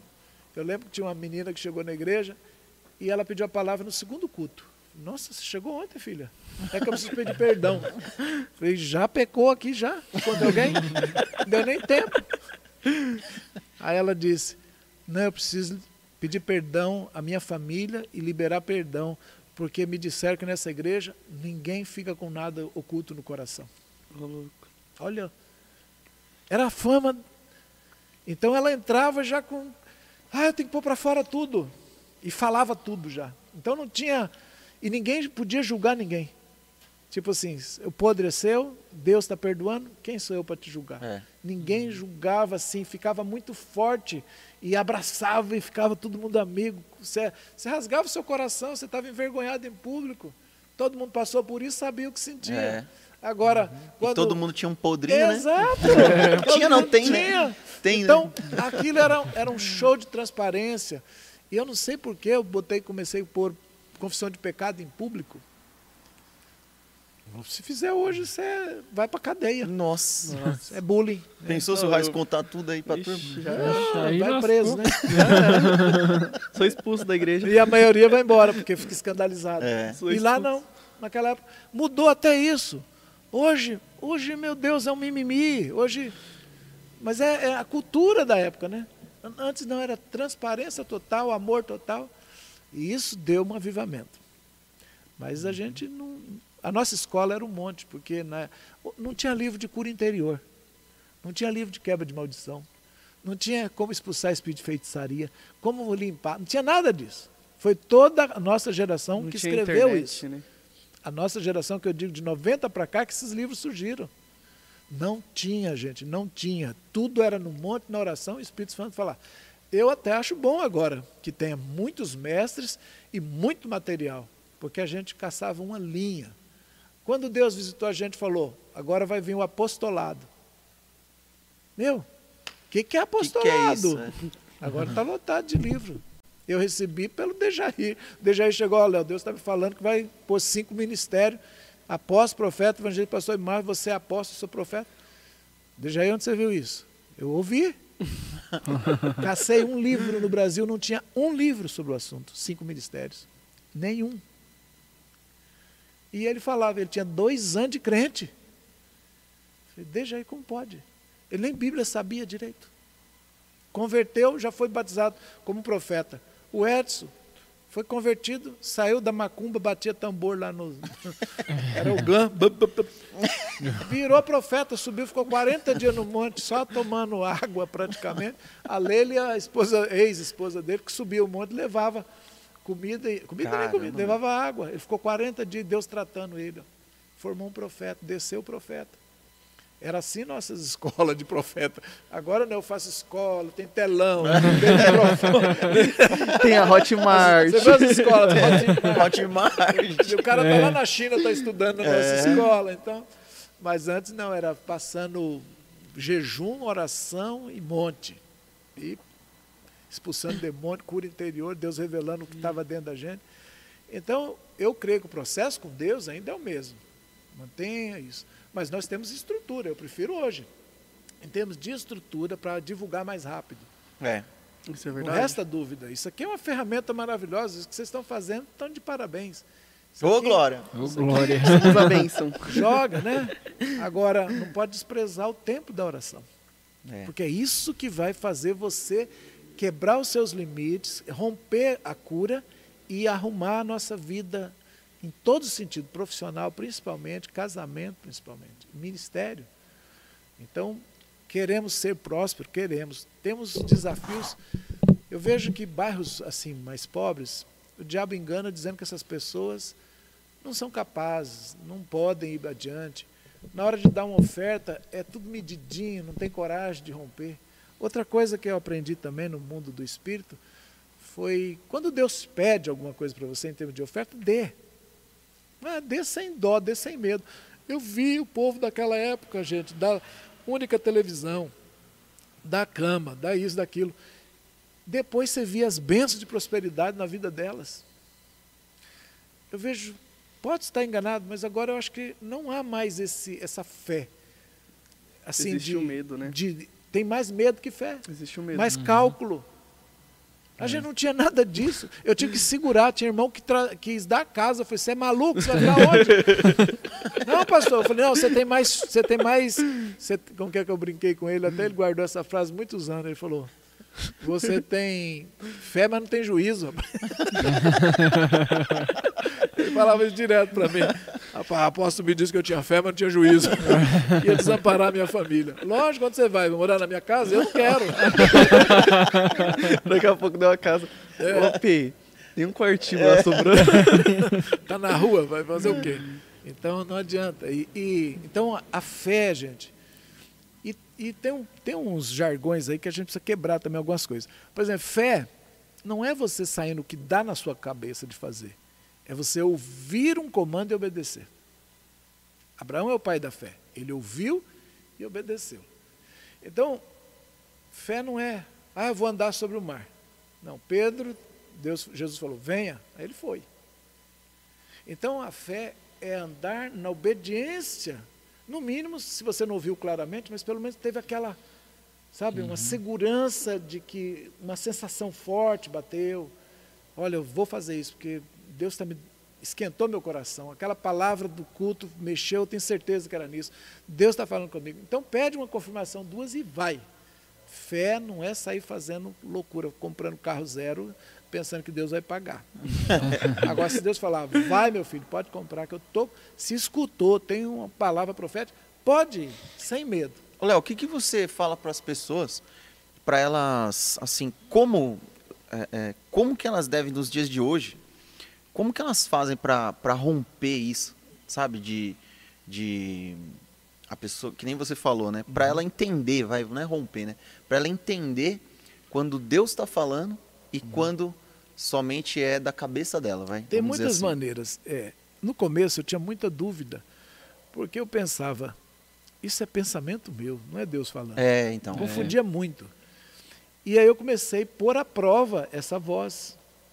E um dia Deus me falou assim, eu acho que era Deus, porque eu estava conversando com ele. Ele falou assim, de on- o Espírito Santo, onde que eu habito? Eu falei, dentro de mim. Então de onde você quer que eu fale? Veio de dentro. Então vai ser parecido com a sua voz. Sempre vai ser. Olha que interessante. É. Uhum. Mas você se acostuma e vai percebendo que é ele.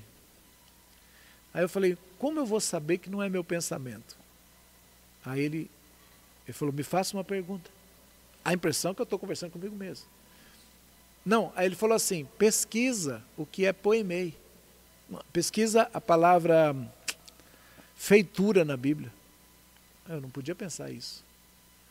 Aí eu saí, eu fui na casa do Nelson e falei, Nelson, tem aquele versículo de Efésios 2 que fala assim, que somos feituras suas para boas obras. Ele falou, nossa, eu estava pesquisando essa semana no grego, é poemei, que significa, não é uma criação, o homem não é uma criação de Deus apenas, ele é poemei, ele saiu da inspiração de Deus, ele é um poema de Deus. Daí que vem a palavra poema.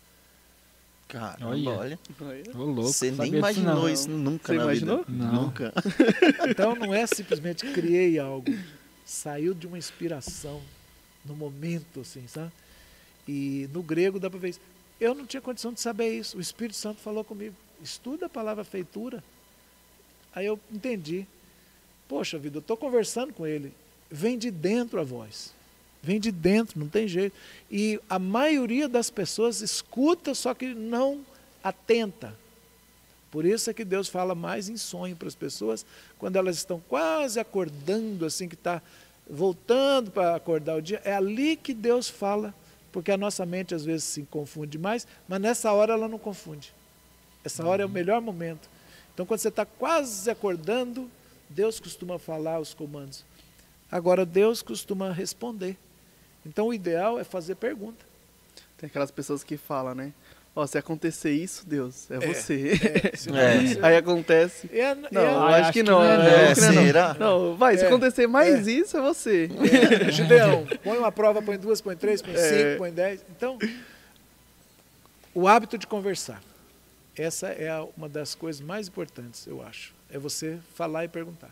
Outro dia, tava brin... eu achei que eu estava brincando, que Deus não estava vendo, né? Aí eu falei assim, faz anos isso. Eu falei assim, estava assistindo um documentário e passou o Taj Mahal. Né? Taj Mahal lá. Falei, nossa, que lugar, 50 mil visitantes por dia vai no Taj Mahal. Eu falei, não, eu vou comprar esse negócio e fazer uma igreja aí. Evangelizar 50 mil pessoas. 50 mil por dia, meu. Poxa! Imagina a loucura. Aí, naquela noite, eu lembro que eu fui para uma vigília. Esqueci isso, estava lá, eu mesmo conversando, sabe? Assisti, falei, pô, eu falei diante da televisão isso aí. Aí chegou na vigília, Dejaí tá lá, e Deus fala com um, com o outro. Aí ele vira para mim e diz: Você vai comprar o Taj Mahal para mim? eu vou estar brincando. Ô, era zoeira, pô. Você ô louco, meu. E agora? Que doideira é essa? né? Aí eu, o senhor estava ouvindo? Outro dia eu estou na janela de casa e estava meu irmão comigo, conversando. Ô, Léo, trabalhei na Honda, o dono da Honda disse que uma pessoa só pode começar a pensar que ele tem alguma coisa depois que ele tiver 10 casas alugadas. Quando você Oxi. comprar 10 casas e tiver 10 casas rendendo aluguel para você, você começou a, a, a pensar que você tem alguma coisa. Aí eu e ele conversando comigo, rindo, né? Tá osso então, hein, Raiz? É isso que eu ia falar. Tamo Tá lascado. Tá longe, hein? Tamo lascado. Eu Era achando que já tava Honda, né, começando velho? a ir É, pra frente. dono da Honda, É né? o dono da Honda Brasil. Aí ele disse que o Alvo, então, ele estava ensinando o pessoal dele a, a comprar casas e alugar, né? Que é uma, é uma rentabilidade muito boa. É. A casa. Você vai comprar um carro, cai 40% e, É. e- saiu da garagem, né? Saiu É. da É. concessionária, caiu 40%. Uma casa não. Então você tem que investir. Hoje tem outras aplicações. Né? Hoje eu acho que as pessoas, em vez de comprar um carro, se você tem 50, 60 mil, faz aplicações com um robozinho em alguém que confiança, um- um- uma empresa de, de aplicação financeira. Você vai dobrar esse patrimônio em menos de dois anos, tranquilamente. É, um ano isso e é meio você verdade. já dobrou. Então, se você comprar o carro, você perdeu isso aí. Sim. Então hoje é, hoje está todo mundo já aprendendo a investir, né? Sobrou um dinheirinho, faz um, uma aplicaçãozinha. E vocês novos aí que mexem muito com TI, aprende o jogo do, do, do, do- do investidor. Na bolsa, aprende a né? ser investidor na bolsa, no- na- nas ações e vai, né? Gasta aí, sei lá, duas horas por dia só, uma hora e meia. Chegou 200 reais, parou. Tem um amigo meu que só faz 200. Quando ele alcança 200 reais no dia, ele para. É, uns traders da vida aí. Entende? Eu Tem? fiz um tempinho. Você fez já? Aham. Não, tem gente que tá. O Bruno é um pastor ah, que está na nossa cobertura. Ele não é libertador, mas ele é lá de aqui de São Paulo. Ele começou uma célula num apartamento, hoje tem um, um grupo lá. E fora isso, ele tinha trabalhado muitos anos no Santander, então ele aprendeu, comprou livros e livros, estudou, estudou. Hoje, meninos, nem trabalha mais para ninguém, só investidor. Vive E da ele- bolsa. E ele falou, olha, 30% eu pus no coração do meu lucro, todo 30%, 30% eu vou pôr em campo missionário, vou sempre ele me manda. Cada 15 dias de uma semana ele pinga lá. Já manda. Tem 15 reais. É, Ele dividiu em três, aí os 30% dividiu em três ainda. Pô, teve semana dele me mandar 200 reais. Lucratividade. Ô, louco. Cara. Porque o povo começou a confiar nele, passou por. Ele já está com a carteira de mais de 15 milhões. E o que, que você fala pro cara que Ah, tenta, tenta, tenta, não consegue juntar nada? Nada. que a grande maioria do brasileiro hoje tá assim, né? Tá assim. tá Ainda assim. mais agora nessa pandemia aí. O Depois cara pandemia, tenta e não é, consegue nada para poder creio aplicar. É, nós cristãos ainda temos uma grande, grande vantagem, que é receber a direção de Deus. Receber a direção de Deus e poder ouvir. Quem, quem ouve vai, vai sair de, de crise. Trabalho, esforço. Verifica se você não, não deixou de perdoar quem precisava de perdão, pai e mãe. Veja se não tem pecado de desonra. Limpa isso. Veja se não tem injustiça para trás, gente que ficou com raiva, que você deu algum golpe, que precisa voltar atrás e restituir. Limpa isso. Verifica se você não tem é, essas coisas de medo interior, fracasso, isso aqui. Pede para Deus um exame de coração para fazer uma limpeza também. Se você for filho primogênito, primeiro filho da família, olha, seu pai já morreu, você tem que levar a Deus uma oferta para ser resgatado, porque a maioria que é primeiro filho ou filha não consegue prosperar. Eu estou estudando isso também. Como é que é? Isso aí é louco, hein, meu? Isso aí é um negocinho doido, hein? Deus Como é que é o assim, cara que é o primeiro filho?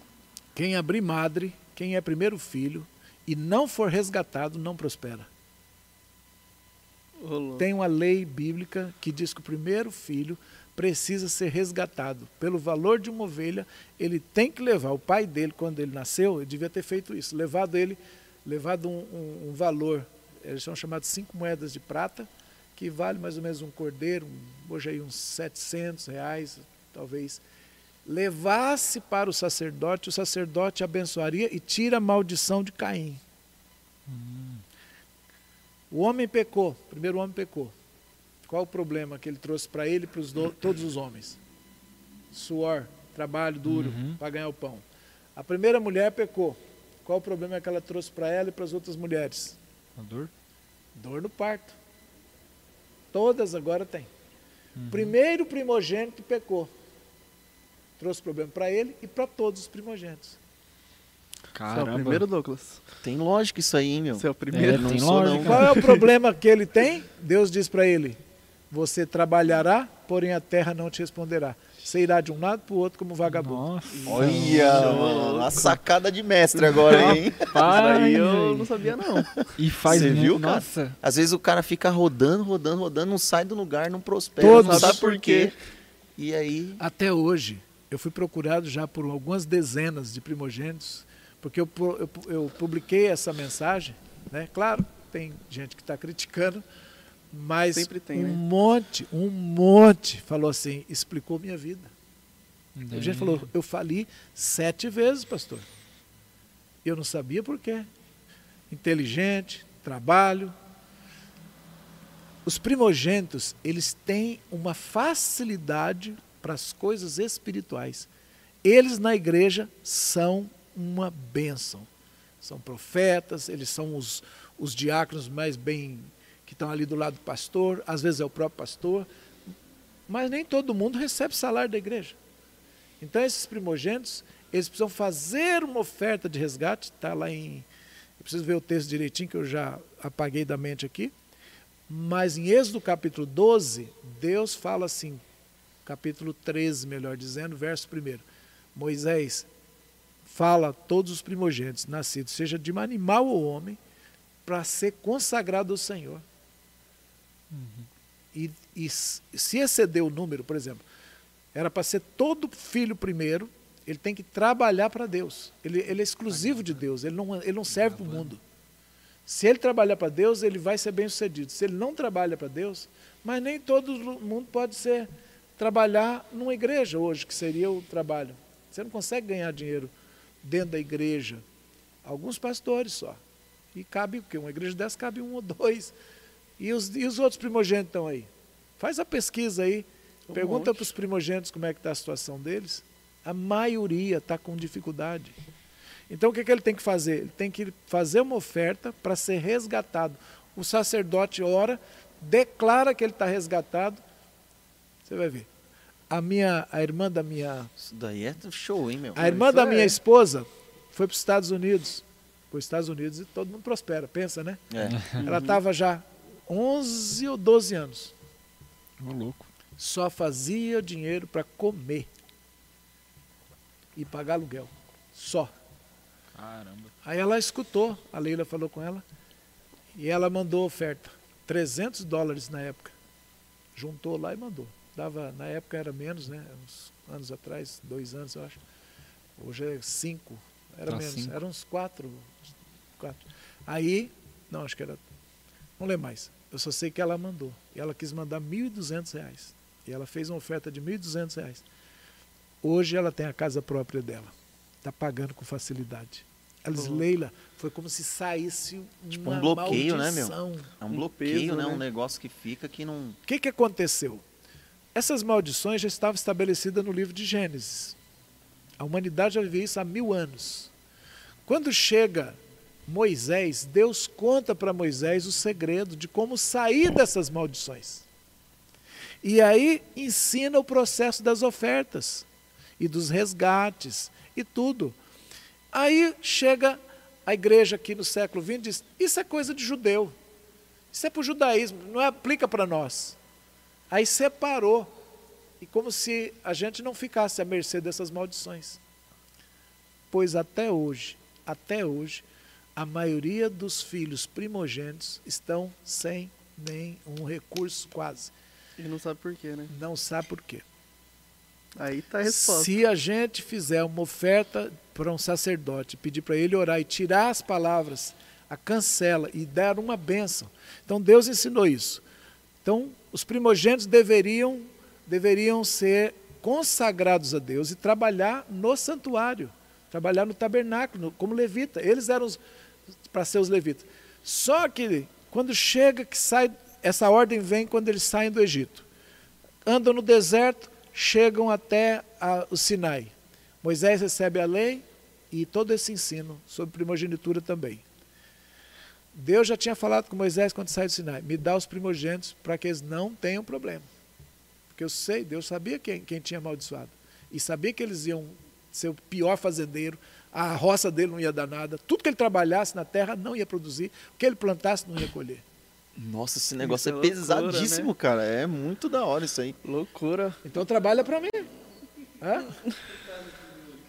Primogênito. Então, Tá ralando, tá sofrendo. O Igor, o Igor perguntou aqui, pra quem não ouviu, o Igor perguntou assim, no caso do filho único? Ué, É unigênito e primogênito. é o terceiro filho, Igor. Quem? Você é o quê? Eu sou o segundo. Segundo você. Segundo também. Sou o terceiro. Deram sorte. Eu, Agora, o primogênito ele tem duas bênçãos. Quando ele é resgatado, ele tanto pode ser uma bênção financeira quanto também uma, um sacerdote. Porque ele é ungido, ele é separado por Deus já para realmente crescer espiritualmente e liderar. Ele é feito para isso. E isso aí a gente fala outra hora com mais tempo. Então eu acho, cura, cura. Parte para isso. Não seja infiel a Deus. Procura se atualizar dentro daquele ramo que você está estudando, trabalhando, seja, seja bom. Né? Normalmente, quem não é primogênito tem as portas mais abertas, tem facilidade para crescer financeiramente. E como ouvimos a Deus, como podemos orar, Deus pode inspirar. Por exemplo, quando eu comecei a minha vida profissional, eu não eu era primogênito, não sou primogênito e tive trabalhar antes de ser pastor. Eu tive, nunca fui sucesso, assim. Até que, até que eu não posso reclamar, porque com 20 anos eu tinha já comprado uma gráfica, só que depois já perdi. Depois fui para Rondônia, lá não tinha emprego, fui viver de auxiliar de novo. Então, foi, assim- não foi assim tão próspero. Não fui, nunca fui próspero demais, mas também nunca fui um Zé, Zé Ruela. Mas Aí ele entendeu porque mas ele uma, era das assistente, coisas, né? mas uma das coisas que eu percebi que travava, por exemplo, para mim, para mim ser pastor e, e outras coisas, era consertar a alma com relação a medos, a desonra ao pai. Isso aí travava. Agora, eu acho que a prosperidade maior veio quando eu fiz algumas entregas para Deus. Ele pediu para eu abrir mão de algumas coisas e isso ajudou a prosperar muito. Sempre o que Deus me pediu, eu dei. Eu dei grandes ofertas. Então, existe uma lei de semeadura e colheita. Quando você semeia, você colhe. Quando você Deus pede oferta de sacrifício, então em momentos difíceis, pode ter certeza que você vai ser pessoa próspera. Pois a minha esposa dá muita roupa. O que a gente ganhava de roupa, e ganha ainda, né? Era uma coisa impressionante. A gente chegou a dar todas as coisas de casa. Uma vez a gente foi mudar daqui, demos tudo, não vendemos nada. Dá geladeira, dá, dá. Até uns irmãos, nossa, a Lila é maluca, deu a casa dela toda. Depois ganhou tudo. Aquilo que você semeia é o que você ganha, o que você recebe. Então, um dos segredos que eu acho é muita semeadura. Nunca, nunca negar, fazer semeaduras. Por exemplo, quando 2019, quando tinha que fazer esse, essa reforma aqui em volta, eu tinha um dinheiro quase, quase para comprar um carro. Deus falou comigo, tudo. E ele não falou me dá tudo. Ele só, uma pessoa falou assim para mim, é, cuidado, porque quando tem algum dinheiro ou acumula, é, o amor pode entrar o dinheiro. Eu falei, será que está falando comigo, Jesus? né? E Deus não me respondeu, não falou nada. Só que quando eu vim aqui no culto, meu coração queimou que tinha que fazer uma reforma. E aí veio aquilo no coração. Então começa, incentiva o pessoal. Então aquele incentivo que a gente deu movimentou a igreja e saiu a saiu o asfalto, o, asfalto não, a- a- o piso aqui atrás, o, ali, o esgoto, foi tudo arrumado, né? O teto foi limpo, Deus falou, tem que renovar tudo. E cada ano, no- no- quando chega o final de ano, eu sei que essa igreja ela, ela, ela foi fundada no, em dezembro, o templo, né?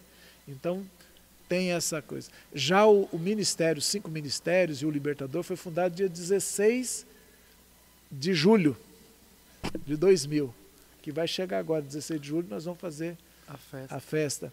Então, eu creio que a prosperidade do ministério, o ministério é próspero. Poxa, em poucos anos ele já tinha esse- essa área de terra toda aqui dentro, É. não é verdade? E era, comparativamente, uma população mais pobre, vamos dizer. Só que tinha uma fé. Então, quando você vai fazer alguma coisa, você faça com muita fé. Acredita, eu, sabia que Deus ia mudar a minha sorte, eu tinha experimentado. Do lado de fora, o cara me deu um banho de água fria, falou para mim, ab- sabe, abusou. Mas não perde a fé. Se você não perder a fé, a porta abre. Então as pessoas estão numa pressão muito grande. O diabo está tá sobre a terra de uma forma muito mais intensa do que foi há anos atrás. Ó, prova disso é a pandemia, a morte. Sim. né? Uhum. Hoje eu recebi notícia, mais um pastor amigo meu morreu. Essa- Começo, é, três dias atrás foi outro, agora outro. Então é horrível isso. Você conviver com morte, as famílias estão perdendo a fé. O diabo quer fechar as igrejas. Em 2002, eu recebi essa palavra de Deus. O alvo é fechar as igrejas. Desde aí, me falou, o espírito do anticristo, Léo, veio para fechar as igrejas, para parar a pregação do evangelho. E vai ser muito violento. Estava esperando isso em 2002. E tá acontecendo agora. E a gente foi na China, lembra que eu conto a história da China? Comunismo chinês, ia vir, o dragão. Tá aí, ó. China mandando no mundo, mesma coisa que Deus falou. Só que a gente tem que resistir. Ele falou: nós vamos vencer. Vamos vencer. Pode ter certeza, eu estou dizendo uma coisa para você. O Brasil, o Brasil vai se tornar uma potência em primeiro escalão. Nós estamos crescendo quase mais que a China. Por causa do terreno, por causa do agronegócio. É Por causa do- verdade. Então as notícias PIB tá hoje altíssimo. tá- vai mudar. O ano que vem esse país vai arrebentar de crescimento econômico. Amém. Amém. Pode Amém. ter esperança e não tenha medo. São só uns dias de tratamento, uns dias aí de.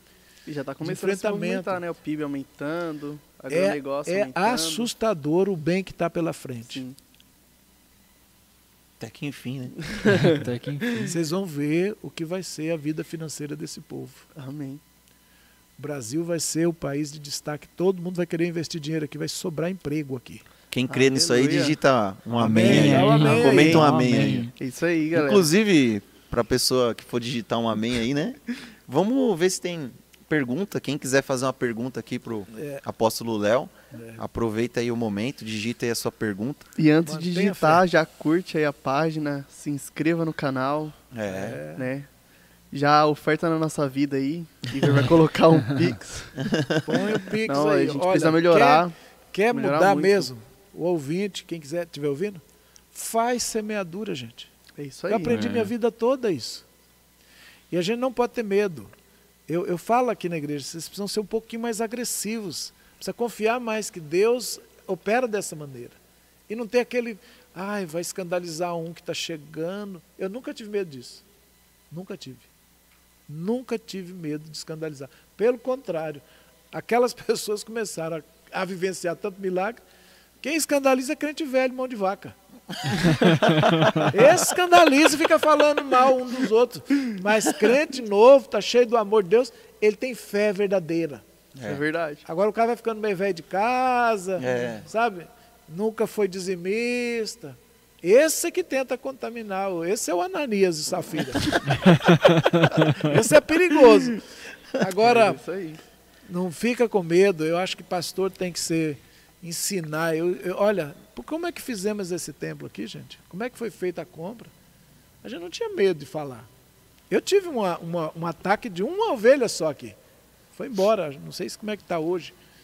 Quando eu falei um plano grande, fiz uma maquetezinha, falei: nós vamos construir, Deus vai nos abençoar, nós vamos fazer um maior templo aqui, Deus tá dando, vai dar um terreno para nós. E fui, e as coisas foram acontecendo. Quando eu botei a maquete, teve um irmão, chegou para mim, acho que ele estava endemoniado. Ele disse: Você acha que dá para fazer um negócio desse tamanho? Não é muita grandeza, muita coisa. Você parece que não vive a realidade. Você sonha muito alto. É, você não vive a realidade, não?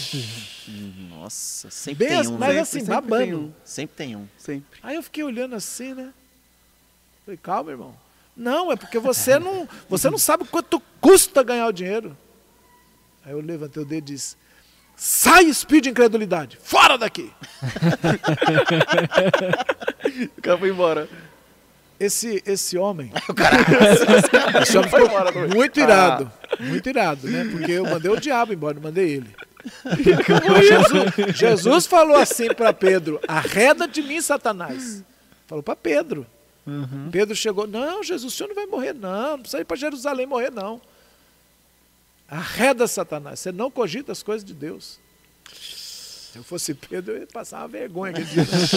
Só que cinco minutos antes, Pedro tinha falado assim: Jesus falou: O que vocês dizem que eu sou? Ele disse: Tu és o Cristo, filho de Deus. Aí Jesus falou: Não foi carne nem sangue que te revelou, mas o meu Pai que está no céu foi quem te falou isso.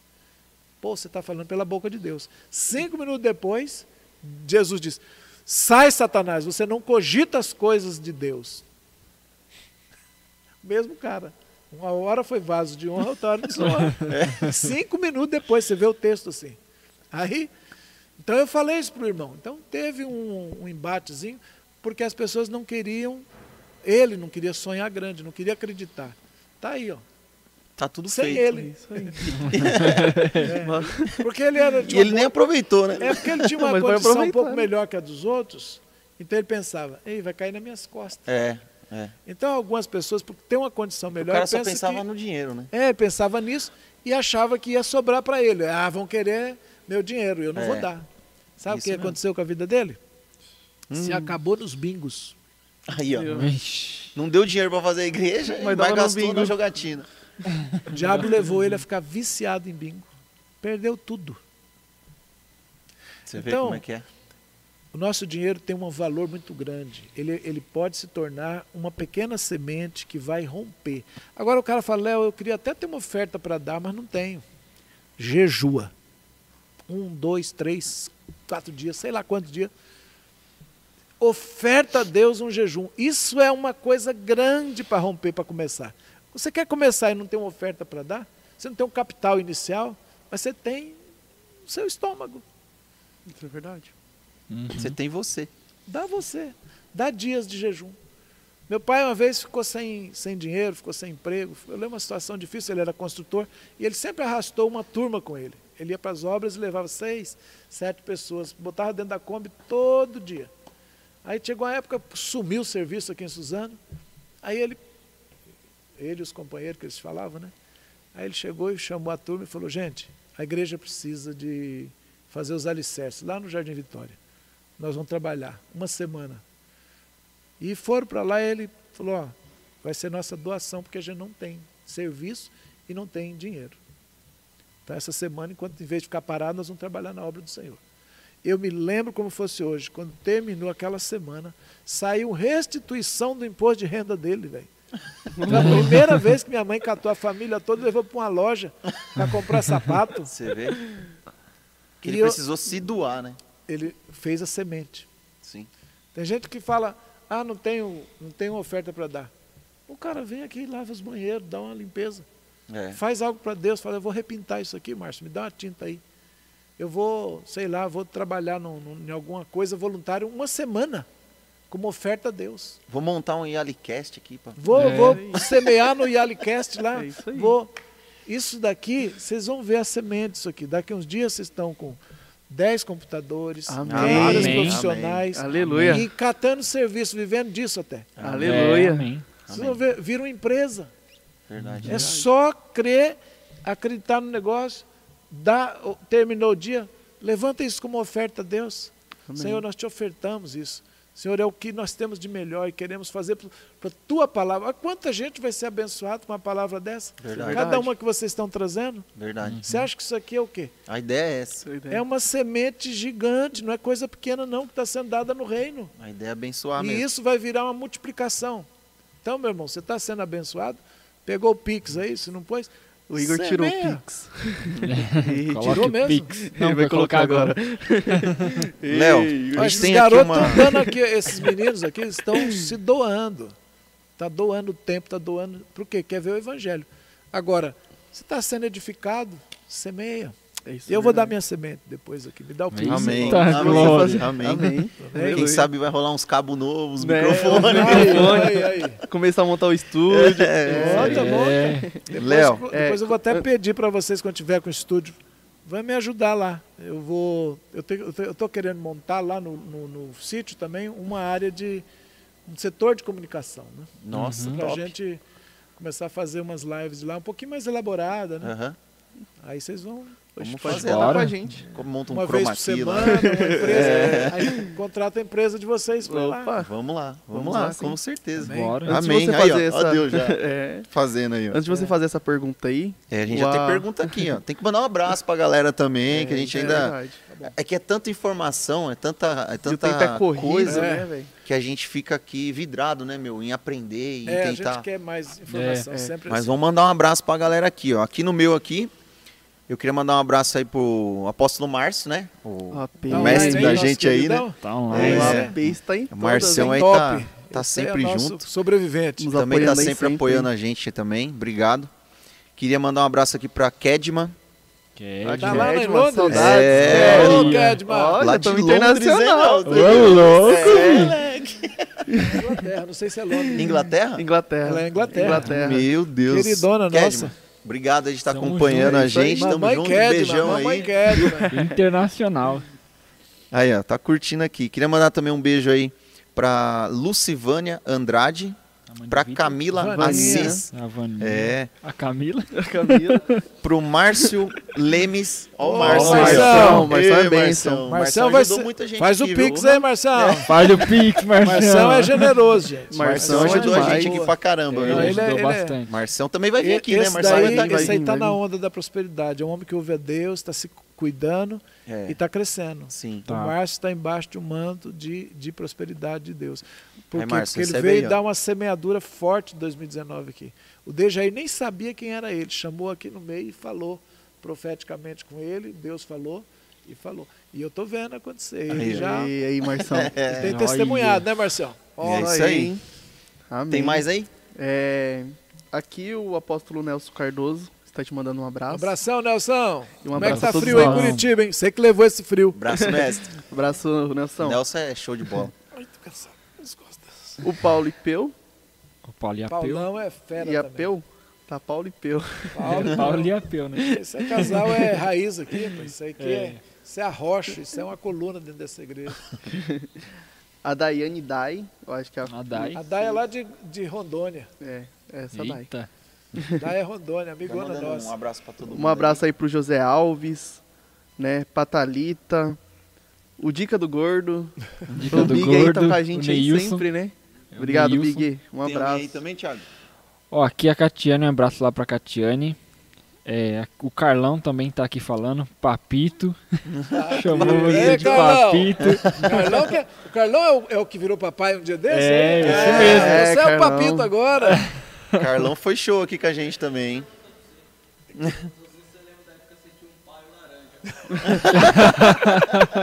lembro, lembro. E, e hoje eu tenho um puto, que é quase um pai. Precisa- é- eu não gosto de- dessa coisa da, da ostentação ainda, sabe? Ainda não. Acho que nem Ainda. esse ainda não ficou bom. Porque sabe o dia Cara humilde, né? né? Ainda. Ainda Eu, não. eu não tenho isso. Pelo menos ainda, né? Eu espero não ter, mas não tenho. Ah, eu espero que você tenha. Eu gosto de carro, sabe? Eu espero Mas- que você tenha, porque às vezes isso Ah. daí também faz as pessoas romperem, sabia? Tá bom.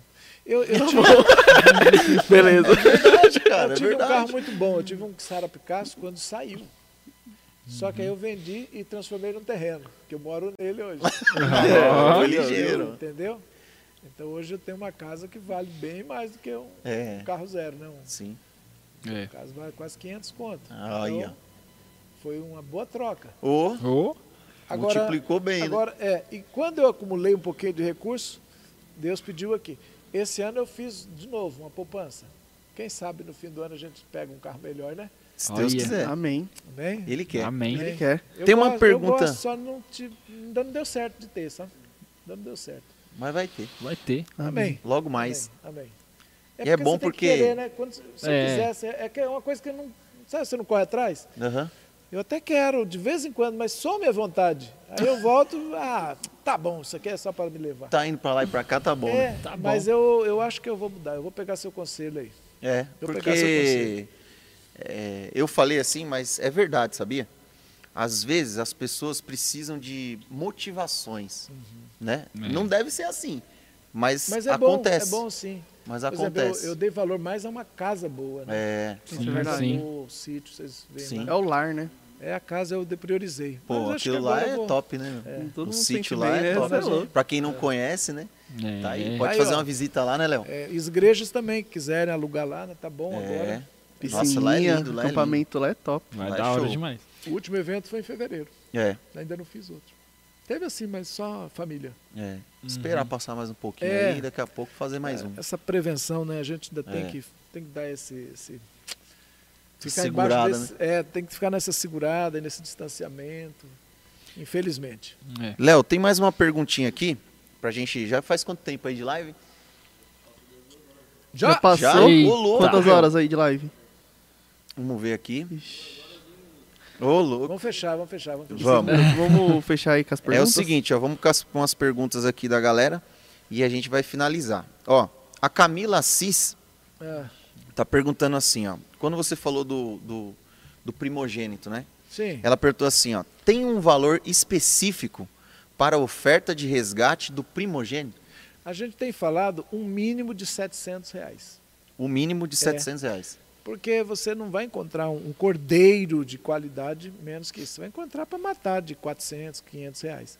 Mas quando você pensa num cordeiro que era levado no templo, e também a medida dos ciclos, que era cinco, 60 shekels, 60 chi- ciclos de prata trabalhada. Então a gente fez a conta, às vezes dá 900 a prata trabalhada. É 101 gramas de prata trabalhada, aproximadamente. Esse era o valor. Pegava essa oferta, dava na mão do sacerdote e pedia que ele abençoasse e declarasse que era um resgate da primogenitura. Filhos primogênitos, façam isso. Amém. E entrando nesse mesmo assunto, o José Alves aqui, José Alves Júnior, falou assim que achou importante, né, esse assunto e perguntou se podemos fazer um momento de resgate no culto de aniversário. Deve, Olha. deve. Sabe por quê? Em culto de aniversário seria o ideal. E fazer mais algumas coisas além, além do resgate, fazer dar essa oferta com dois sentidos. Primeiro, primeiro de resgate. O segundo sentido que você tem que dar essa oferta é fechar o ciclo da sua vida. Porque nós somos responsáveis por todos os problemas que aconteceram e que, do que nós somos acusados espiritualmente. E quando você tem um ciclo fechando, é uma oportunidade de você zerar a conta. E ir para diante de Deus e falar, Senhor, tudo que tiver em acusação contra mim no reino do Espírito, está fechando as portas, que está me prejudicando, eu subo diante do Senhor com essa oferta e com todo o arrependimento daquilo que sei e que não sei, para, des, para fechar toda a porta de acusação, toda a boca de acusação, e levanta diante de Deus e pede perdão e pede para Ele fechar esse ciclo e abençoar o próximo ciclo. Amém. Isso é fundamental. É isso aí. Léo, tem mais uma pergunta aqui, ó, que é da Kedman. Redação, Tem é uma tem que redação, fazer, né? Internacional, É, né? é quase um livro aqui. Direto de, da Essa aqui é Inglaterra. direto da Inglaterra, hein? Aqui pro Yalicast. Nossa, isso aqui tá demais, viu, cara? É. É o seguinte, ó. Apóstolo Léo, sempre percebi dificuldades financeiras de forma geral na minha vida. Sou primogênita, Aí. mas atualmente os ataques me aparecem muito piores. Me parecem muito piores. Há alguma influência territorial no, no reino do espírito? Isso é apenas reflexo dessa fase louca? Ou potencialmente é só minha experiência pessoal? Abração para todos vocês. Estou amando o Yalicast. Obrigado. Olha! Kedman. Aí sim. No seu- Obrigado, viu? No caso dela, eu vejo é, é basicamente a questão da primogenitura. É basicamente isso. Existe um consumismo nesses países, por exemplo, nos Estados Unidos e na Inglaterra, existe um espírito de consumismo muito forte, que se você descontrolar, você gasta mais do que. Por, por ter facilidade para ganhar, o salário ser muito alto, a hora é muito boa, bem remunerada, você Ok. pode ser uma pessoa consumista. Então, quando eu fui a primeira vez no- no- nos Estados Unidos, a palavra que eu recebi de Deus foi essa: vigia contra o espírito de consumismo, porque você fica desesperado para gastar dinheiro. Então, isso é um- uma razão porque às vezes você pode passar dificuldade porque está gastando mais. Mas no, no caso da Kedma, por ser primogênita, eu creio realmente, Kedma, faça uma oferta na vida de um sacerdote para que ele quebre essa maldição, para que ele ore e abençoe, retirando estas palavras que foram ditas ao primeiro primogênito. Você vai perceber a diferença. Minha, minha cunhada, que mora nos Estados Unidos, como eu disse, estava realmente só fazendo para comer e pagar aluguel. E agora está com casa própria. Um garoto, um pai de um garoto amigo meu, me trouxe uma coisa preciosa. O menino tem 12 anos, agora está com 13. Ano passado ele fez o resgate, ele me ligou. Ele diz: Léo, eu fiz meu, ou um pai. Eu trabalho num, num- num departamento público lá de, de, de Brasília, salário altíssimo, mas não consigo sair disso. Só o salário. Eu tentei abrir uma padaria com um sócio, deu tudo errado. Eu vendi minha parte para o cara, a padaria deu certo na mão dele, na minha não dava. É sou, você. Coitado. e aí ele falou: Eu percebi que o meu filho de 12 anos joga, ele está na escolinha de futebol, joga bem que só, destaque. Porém, um olheiro chega, fala uma coisa, gosta, mas não leva. Vem outro, mesma coisa. E aí, quando ele foi para uma peneira boa, que ele foi escolhido e estava, tipo, hoje é o dia, machucou o joelho. Putz. Nossa. Aí ele falou: Meu filho é primogênito. E o cara, eu sou zicado mesmo, o cara pensando. Zicado. Zicado. Aí o que acontece? O menino é primogênito. O que acontece? Ele fez o resgate do filho. Gente, dois campeonatos, o menino artilheiro, três clubes disputando o garoto. Aleluia, Nossa, viu? Mudou totalmente depois do resgate. E isso me levou a uma tristeza muito profunda. Alegria e tristeza. Por quê? Porque vocês conhecem o Danilo. Danilo, filho do Wagner, lá da, da- da- do Colorado. Você não conhece. O Danilo não joga bola, ele come bola. O Igor conhece aí, né, Igor? Trabalhou com o Igor, né? Danilo Tem que é- repetir no microfone, que a turma não escuta. é, Coloca o microfone ali pro Então, Igor. É. Quando eu vi a história desse garoto de 12 anos, eu me lembrei da do Danilo. Quanta profecia o Danilo recebeu que seria deslancharia no futebol. E jogava e deve jogar ainda. Só que agora o problema é a idade. Machucou, se profissionalizou, conseguiu, mas nunca conseguiu deslanchar e ser tudo que Deus sonhou para ele. Razão, nunca foi resgatado. É. Cara, como isso me doeu. Eu cheguei a chorar no dia, no dia que eu descobri isso. Eu nunca conversei com o Danilo depois disso. Talvez ele veja isso, a, a Damaris e o Wagner. Falei, gente, por que nós não sabíamos dessas coisas? Era para ter deslanchado. A gente teria um craque aqui dentro do nosso ministério. Um menino que se- era nível, nível Neymar, Não, nível isso, alto. isso daí que, que, que o senhor trouxe aqui pra gente, acho que é uma coisa que, meu, pouquíssimas pessoas sabiam disso daí, né? Eu comecei a estudar esse assunto tem dois anos, quase três anos. É tipo lançamento, né, meu? É lançamento. Porque eu falei só duas vezes em público disso. E gravaram e soltaram na internet. Então essa é a terceira? Essa é a terceira que eu estou Aí, falando ó. em público assim, Exclusivo. que está sendo gravado, inclusive, né? Exclusivo. E então. ao Sim, vivo, né? é ao vivo, hein? É. E isso daí é uma das chaves mais poderosas que eu vi na Bíblia. Tem mais de soltar. 50 pessoas aí agora aqui nas redes aí. A filha de Joana, Joana é uma missionária lá de, do Espírito Santo. A menina nunca tinha conseguido um emprego, vinte e tantos anos já, de, de idade. E ela falou, ô Léo, minha, minha menina é uma benção, a crente é toda prova, mas não dá certo em nada. Fizemos o resgate, tipo assim, essa semana. A próxima vez que eu vi a Joana, ela me ligou, não sei se uns cinco meses depois, ela disse, minha filha está com um salário de 7 mil reais. Ô, louco. Que- Primeiro emprego da vida dela. Nossa. Olha Isso só. Top, Tem mais né? pergunta aí, Thiago? Aqui tem uma pergunta da Cris de Cristo. Vamos lá, última Dá, não, é perguntinha pra do- gente é encerrar. Cris. Cris de Não, mas tá Cristo. Cristo. de Cristo. Então, Cris de Cris é Cristo. Cristo, é um, é um Cris de homem. Cristo é o Cris de Cristiano. Cristo. Ah, É, a segunda vez que a gente erra tá o nome no dele, sul. Segunda vez que a gente erra o nome É o dele. Cris, né? O Cris que, vai, que É o faz as artes é lá, o né? artesão. Ele é Ah. top é demais. Ô, Abraço aí, Cris. Abraço. Logo mais, logo mais tamo junto. Tinha que trazer o Cris voltar- aqui, Não, sabia? mas o Cris ele tá viajando, né? Ele- Ele, ele terminou o tempo dele lá no, no sítio, Hum. ele viajou pro sul e vai voltar, vai pro. Ele vai pra, pra, pra Rondônia. Então ele vai passar obrigatoriamente por aqui.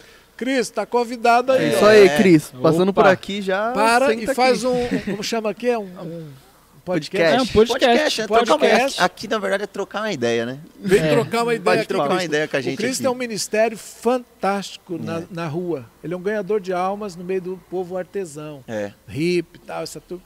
Então, o que ele tem de experiência com Deus na rua, você fica bobo, você escuta horas ah, ele ensinando e ensinando, não digo, não é compartilhando as coisas maravilhosas de uma vida de um artesão de rua cheio do Espírito Santo. Sim. Tá convidado, É hein? um missionário, é um missionário urbano no, no, no- num submundo. É impressionante. É. Um abração, viu, Cris?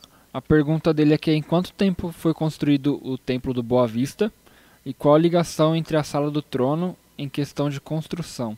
Ah, Mandou um abraço para você e para Leila também. É boa pergunta.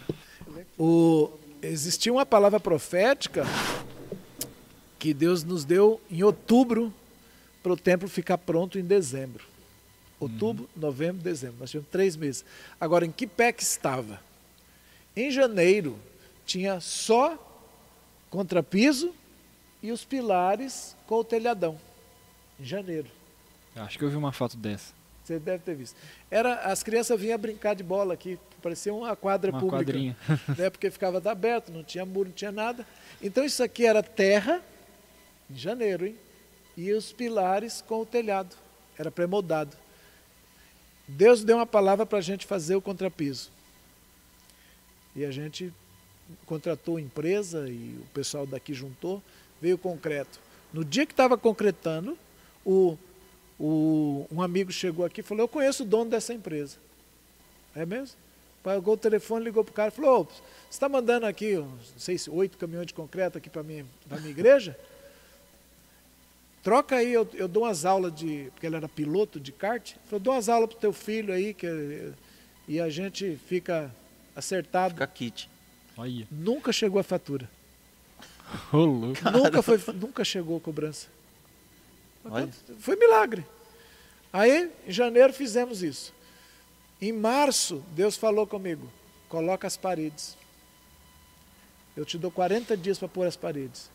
Eu viajei com o Dejaí, com o Nelson, a liderança da igreja. Deus falou: vocês vão rodar os quatro cantos do país. Enquanto isso, faz. Apareceu um senhor aqui, pegou a três reais o metro. Eu, eu sento. Primeiro na régua. Aí o Geraldo Leite, que é empreiteiro, acompanhou. Léo, os caras fizeram. Em menos de 40 dias, fechou tudo. Isso. E é grande, hein? Janeiro. É? Pra quem não em conhece. março já tá, É. em em- ó, veio o contrapiso, depois em março veio as, As paredes. paredes. aí ficou parado, só os buracos. Quando chegou outubro, Deus disse: acaba tudo. De outubro a dezembro foi feito tudo que você está vendo: janela, piso, forro, iluminação, banheiros, em três meses. Nossa. Ô, louco. Aí, pra quem tem pouca fé, ó, vai escutando. Três meses. Agora, foi um milagre financeiro atrás do outro. Um milagre financeiro atrás do outro. Eu saí daqui um dia, eu lembro, fui pregar num congresso de adolescentes. Cheguei lá, eu estava escondendo as mãos, porque estava cheio de cimento, pregando assim, de mão fechada. Pensei, poxa, vai ganhar uma oferta aqui. Cheguei lá, o menino falou, ô pastor, dá para o senhor ajudar e tirar uma oferta para a gente pagar os cartazes, pagar os... Só adolescente vai ter dinheiro. Olha, eu falei, tá bom, mas eu preciso ir embora correndo que eu estou sentando piso. Quando eu fui saindo, ele me chamou, ô pastor, faz lá a oferta na parte da tarde para gente também, que a gente está precisando de pagar as continhas do. Eu falei, oh meu Deus do céu, eu preciso trabalhar. Voltei e fiquei. Quando eu fiquei, fiz, depois do almoço, fiz o período da tarde, fiz, eles fizeram louvor, eu subi correndo, faz- fiz a oferta correndo, eu ia descendo, o pregador falou assim, Deus me falou para o senhor ficar aí. Eu falei, mas ficar aqui fazendo o quê? Você que é o pregador, já te passei a palavra e falou, não, Deus falou que você não terminou de fazer o que tinha de fazer. Aí eu falei assim, o que, que eu tenho que fazer, Deus? Ele falou, fala o que você está fazendo, conta o que você está fazendo. Aí eu contei a história do templo, que Deus pediu urgente, que tinha que fazer até o final do ano, porque era um templo símbolo e que a gente tava, ele ia passar. Aí dei todos os detalhes rápido, o tabernáculo, tem que botar. Tinha uma mulher lá, eu dei esse detalhe e saí. Ele falou, não, tá bom, agora pode ir. Aí ele subiu no púlpito e eu disse. Quando eu disse, uma mulher foi atrás de mim e me deu 22 mil reais. Ô, louco! Você fica até tipo, Do meu Deus. púlpito, do púlpito até o carro, eu cheguei com 26 mil reais. Ô, louco. Caramba, meu. Por causa dessa palavra, eu disse: Estou construindo um templo. Deus mandou fazer assim, assim, assim, no modo de Israel, com tal, tal, tal, tal. E Deus falou com ela: É, é com você isso aí que ele está falando. Uou. Foi atrás de mim, me deu um cheque de 22 e um rapaz deu mais quatro. Nossa, Hum. Imagina Nossa. se eu não ficasse para ajudar os adolescentes. É. Aí quando cheguei, pagamos isso, pagamos aquilo, papa. E Deus foi fazendo, porque o grande desafio era financeiro. Uhum. Mas começou a aparecer tanto milagre nesses três meses, o Cris. E acabou a obra, a gente terminou, inaugurou, aí foi fazendo devagar. Quando chegou a sala do trono, foi a mesma coisa. Deus falou que queria uma sala de oração para o libertador, mas que fosse fora da cidade. Dejaí, homem de Deus, foi quem trouxe a palavra sobre o templo e depois ele trouxe a palavra sobre o- a sala de oração. Em 22 dias aquela sala ficou pronta. Lá no sítio. Lá no sítio, sítio comprado e a sala pronta em 22 dias. É, os negócios eram brutos, cara. É, Era doideira. Mas era assim, Os caras chegavam chegando, muito meu. milagre, muito milagre, muita disposição. A gente sempre teve um povo muito disposto, porque eles sabiam que era Deus. Então ninguém tinha medo de, ah, não é a ideia do Léo, é, é Deus falou. Sempre foi isso. A gente sempre pautou muito por isso. E dava certo. Então criou uma credibilidade muito grande. E aí o sítio está lá para a igreja, o Libertador orar e outras também. Vai muita igreja. Todo fim de semana tem alguém orando naquela sala. Sim. E eu desafio você que está aí, vai lá no sítio, entra na sala de oração, dá o seu dia de jejum, de oração lá, contribua. Aquele lugar é céu aberto para milagre Verdade. acontecer. Verdade, Já vai lá que é muito legal, viu? que era- É da hora, É né? o povo, show, Da hora. aqui os meninos iam, toda sexta-feira teve uma época aqui que ia uma galera daqui muito forte. Eles iam orar lá. Do, do, do, do Colorado também, ia uma outra galera muito forte para orar. E está Alguma- lá aberto. Ah, Então é isso. Léo, a gente tem mais uma Mais aqui uma que. pergunta? É, Mais só mais uma, uma, só só mais mais uma. uma. é que tem bastante, vamos fazer só É, mais e o essa. pior que o pessoal É, tá vamos- só mais essa, senão. senão a gente vai ficar aqui até amanhã. É, ficar. Desculpa, né? Já pede desculpa para aqueles que a gente não fez a pergunta. É, perdão aí, né, que não, não dá pra gente ler todas as perguntas aqui e fazer pra ele, mas a gente vai fazer a A última. última aqui. pergunta é da Thalita Valverde.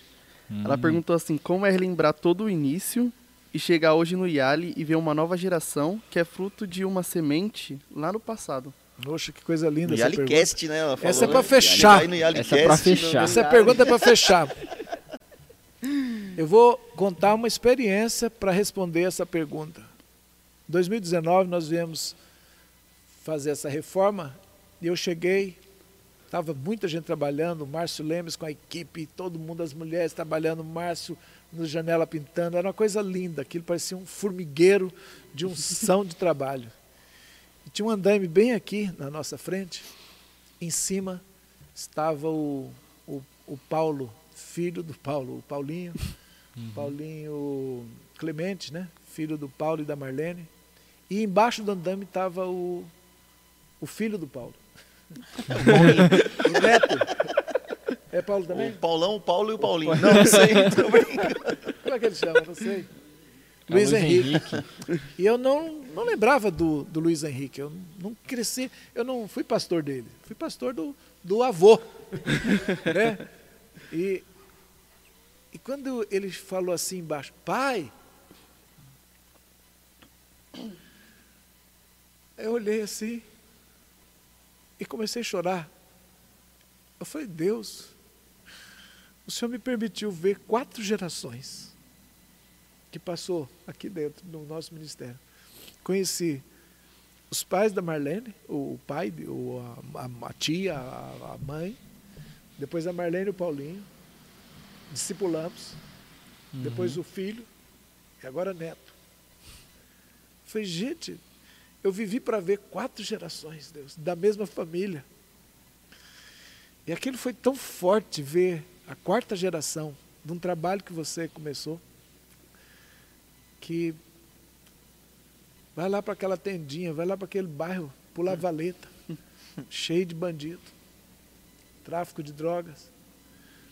E você chegar aqui com a sua esposa, vindo de experiências assim, aliás, sem experiência alguma, começando, primeiro ministério, primeira vez que está tentando abrir uma igreja, nem sabe se vai dar certo. E depois ver quatro gerações de salvos. E Deus falou comigo aquele dia que, acho que falou até uns dias anterior para o Dejair, e depois ele comentou comigo, e aquele dia Deus me falou, depois de quatro gerações, numa salvos, é o tempo do maior avivamento. Que quando chega na quarta geração, é como se pertencesse tudo a Deus e não tem como segurar mais. O diabo perdeu essas. Vai ter um avivamento. Deus trabalhou com Abraão, um só. Isaac, um só. E Jacó, um só. Mas depois virou doze. Doze filhos. E aí virou uma nação. Uhum. Então, é difícil passar uma geração, duas gerações, três. Mas da quarta vai explodir. Amém. Então, É verdade. a É, recompensa é é, a gente. saber. a recompensa é saber que a gente começou com aqueles valentes da primeira geração, mas nós já estamos aí provavelmente na quarta geração. Sabe, vai ser impossível de que não dê certo. Já deu. Amém. Depois que o evangelho atingiu quatro gerações numa família, é o tempo de maior crescimento e avivamento. E essa década que nós estamos vivendo até 2030 é a década de crescimento em todos os sentidos. O Brasil vai passar por mais avivamento do que foi na minha época.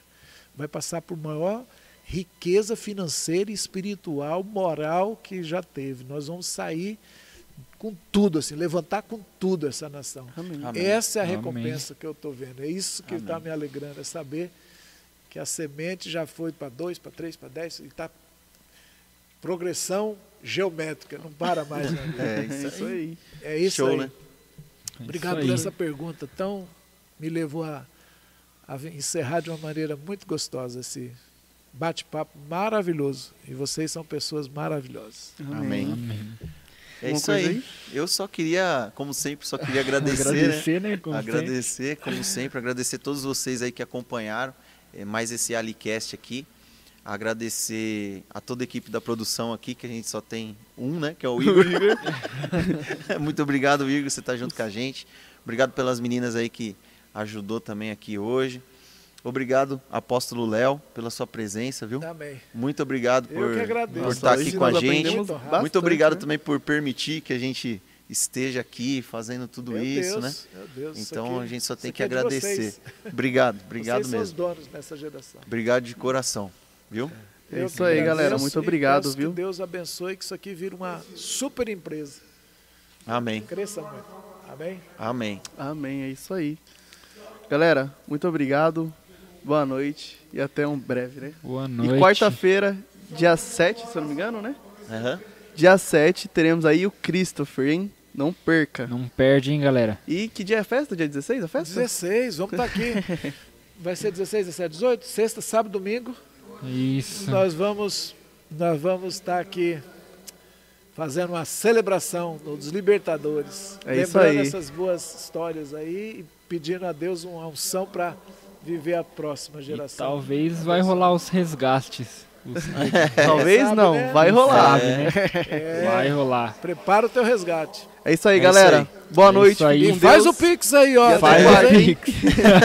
Envia o Pix que nós vamos fazer a última oração abençoando a finança, porque o assunto foi economia, mais ou menos, né? Muitos assuntos. É, Nós vamos orar pela sua vida É financeira isso agora. aí. É isso Legal. aí. Isso. Pai Celestial, nós agradecemos ah, um dia de recordação, um dia de saudade, um dia de princípios de economia, de crescimento, de prosperidade. Te damos graças pela vida do Douglas, do. Nossa produção é Igor. Igor, Raísson e Thiago. E Tiago Moleiro. Te damos graças, Senhor, por essa equipe e pedimos que a unção de comunicação ungida esteja sobre eles. Amém. E que todos os que estão ouvindo possam hoje ter a bênção na sua economia, a bênção de fé aumentada, a bênção de, de unção de crescimento e prosperidade, de salvação. E como nós falamos muito sobre a audição do Espírito também, abertura dos ouvidos espirituais, segurança de que o Senhor fala na nossa alma e também, Senhor, de conserto na alma, de perdão, de honrar os pais, de tirar as mágoas, limpar o caminho para que o Senhor possa abençoar. Em nome de Jesus nós oramos. Amém e amém. Amém. Amém. Amém, Senhor. É isso aí. É nóis, Muito gente. obrigado a todos. Tamo Deus junto. abençoe. E até o próximo Yalicast. É isso aí. Próxima quarta, Christopher. Galera, boa noite. Fica com Deus e tchau, tchau. É nóis.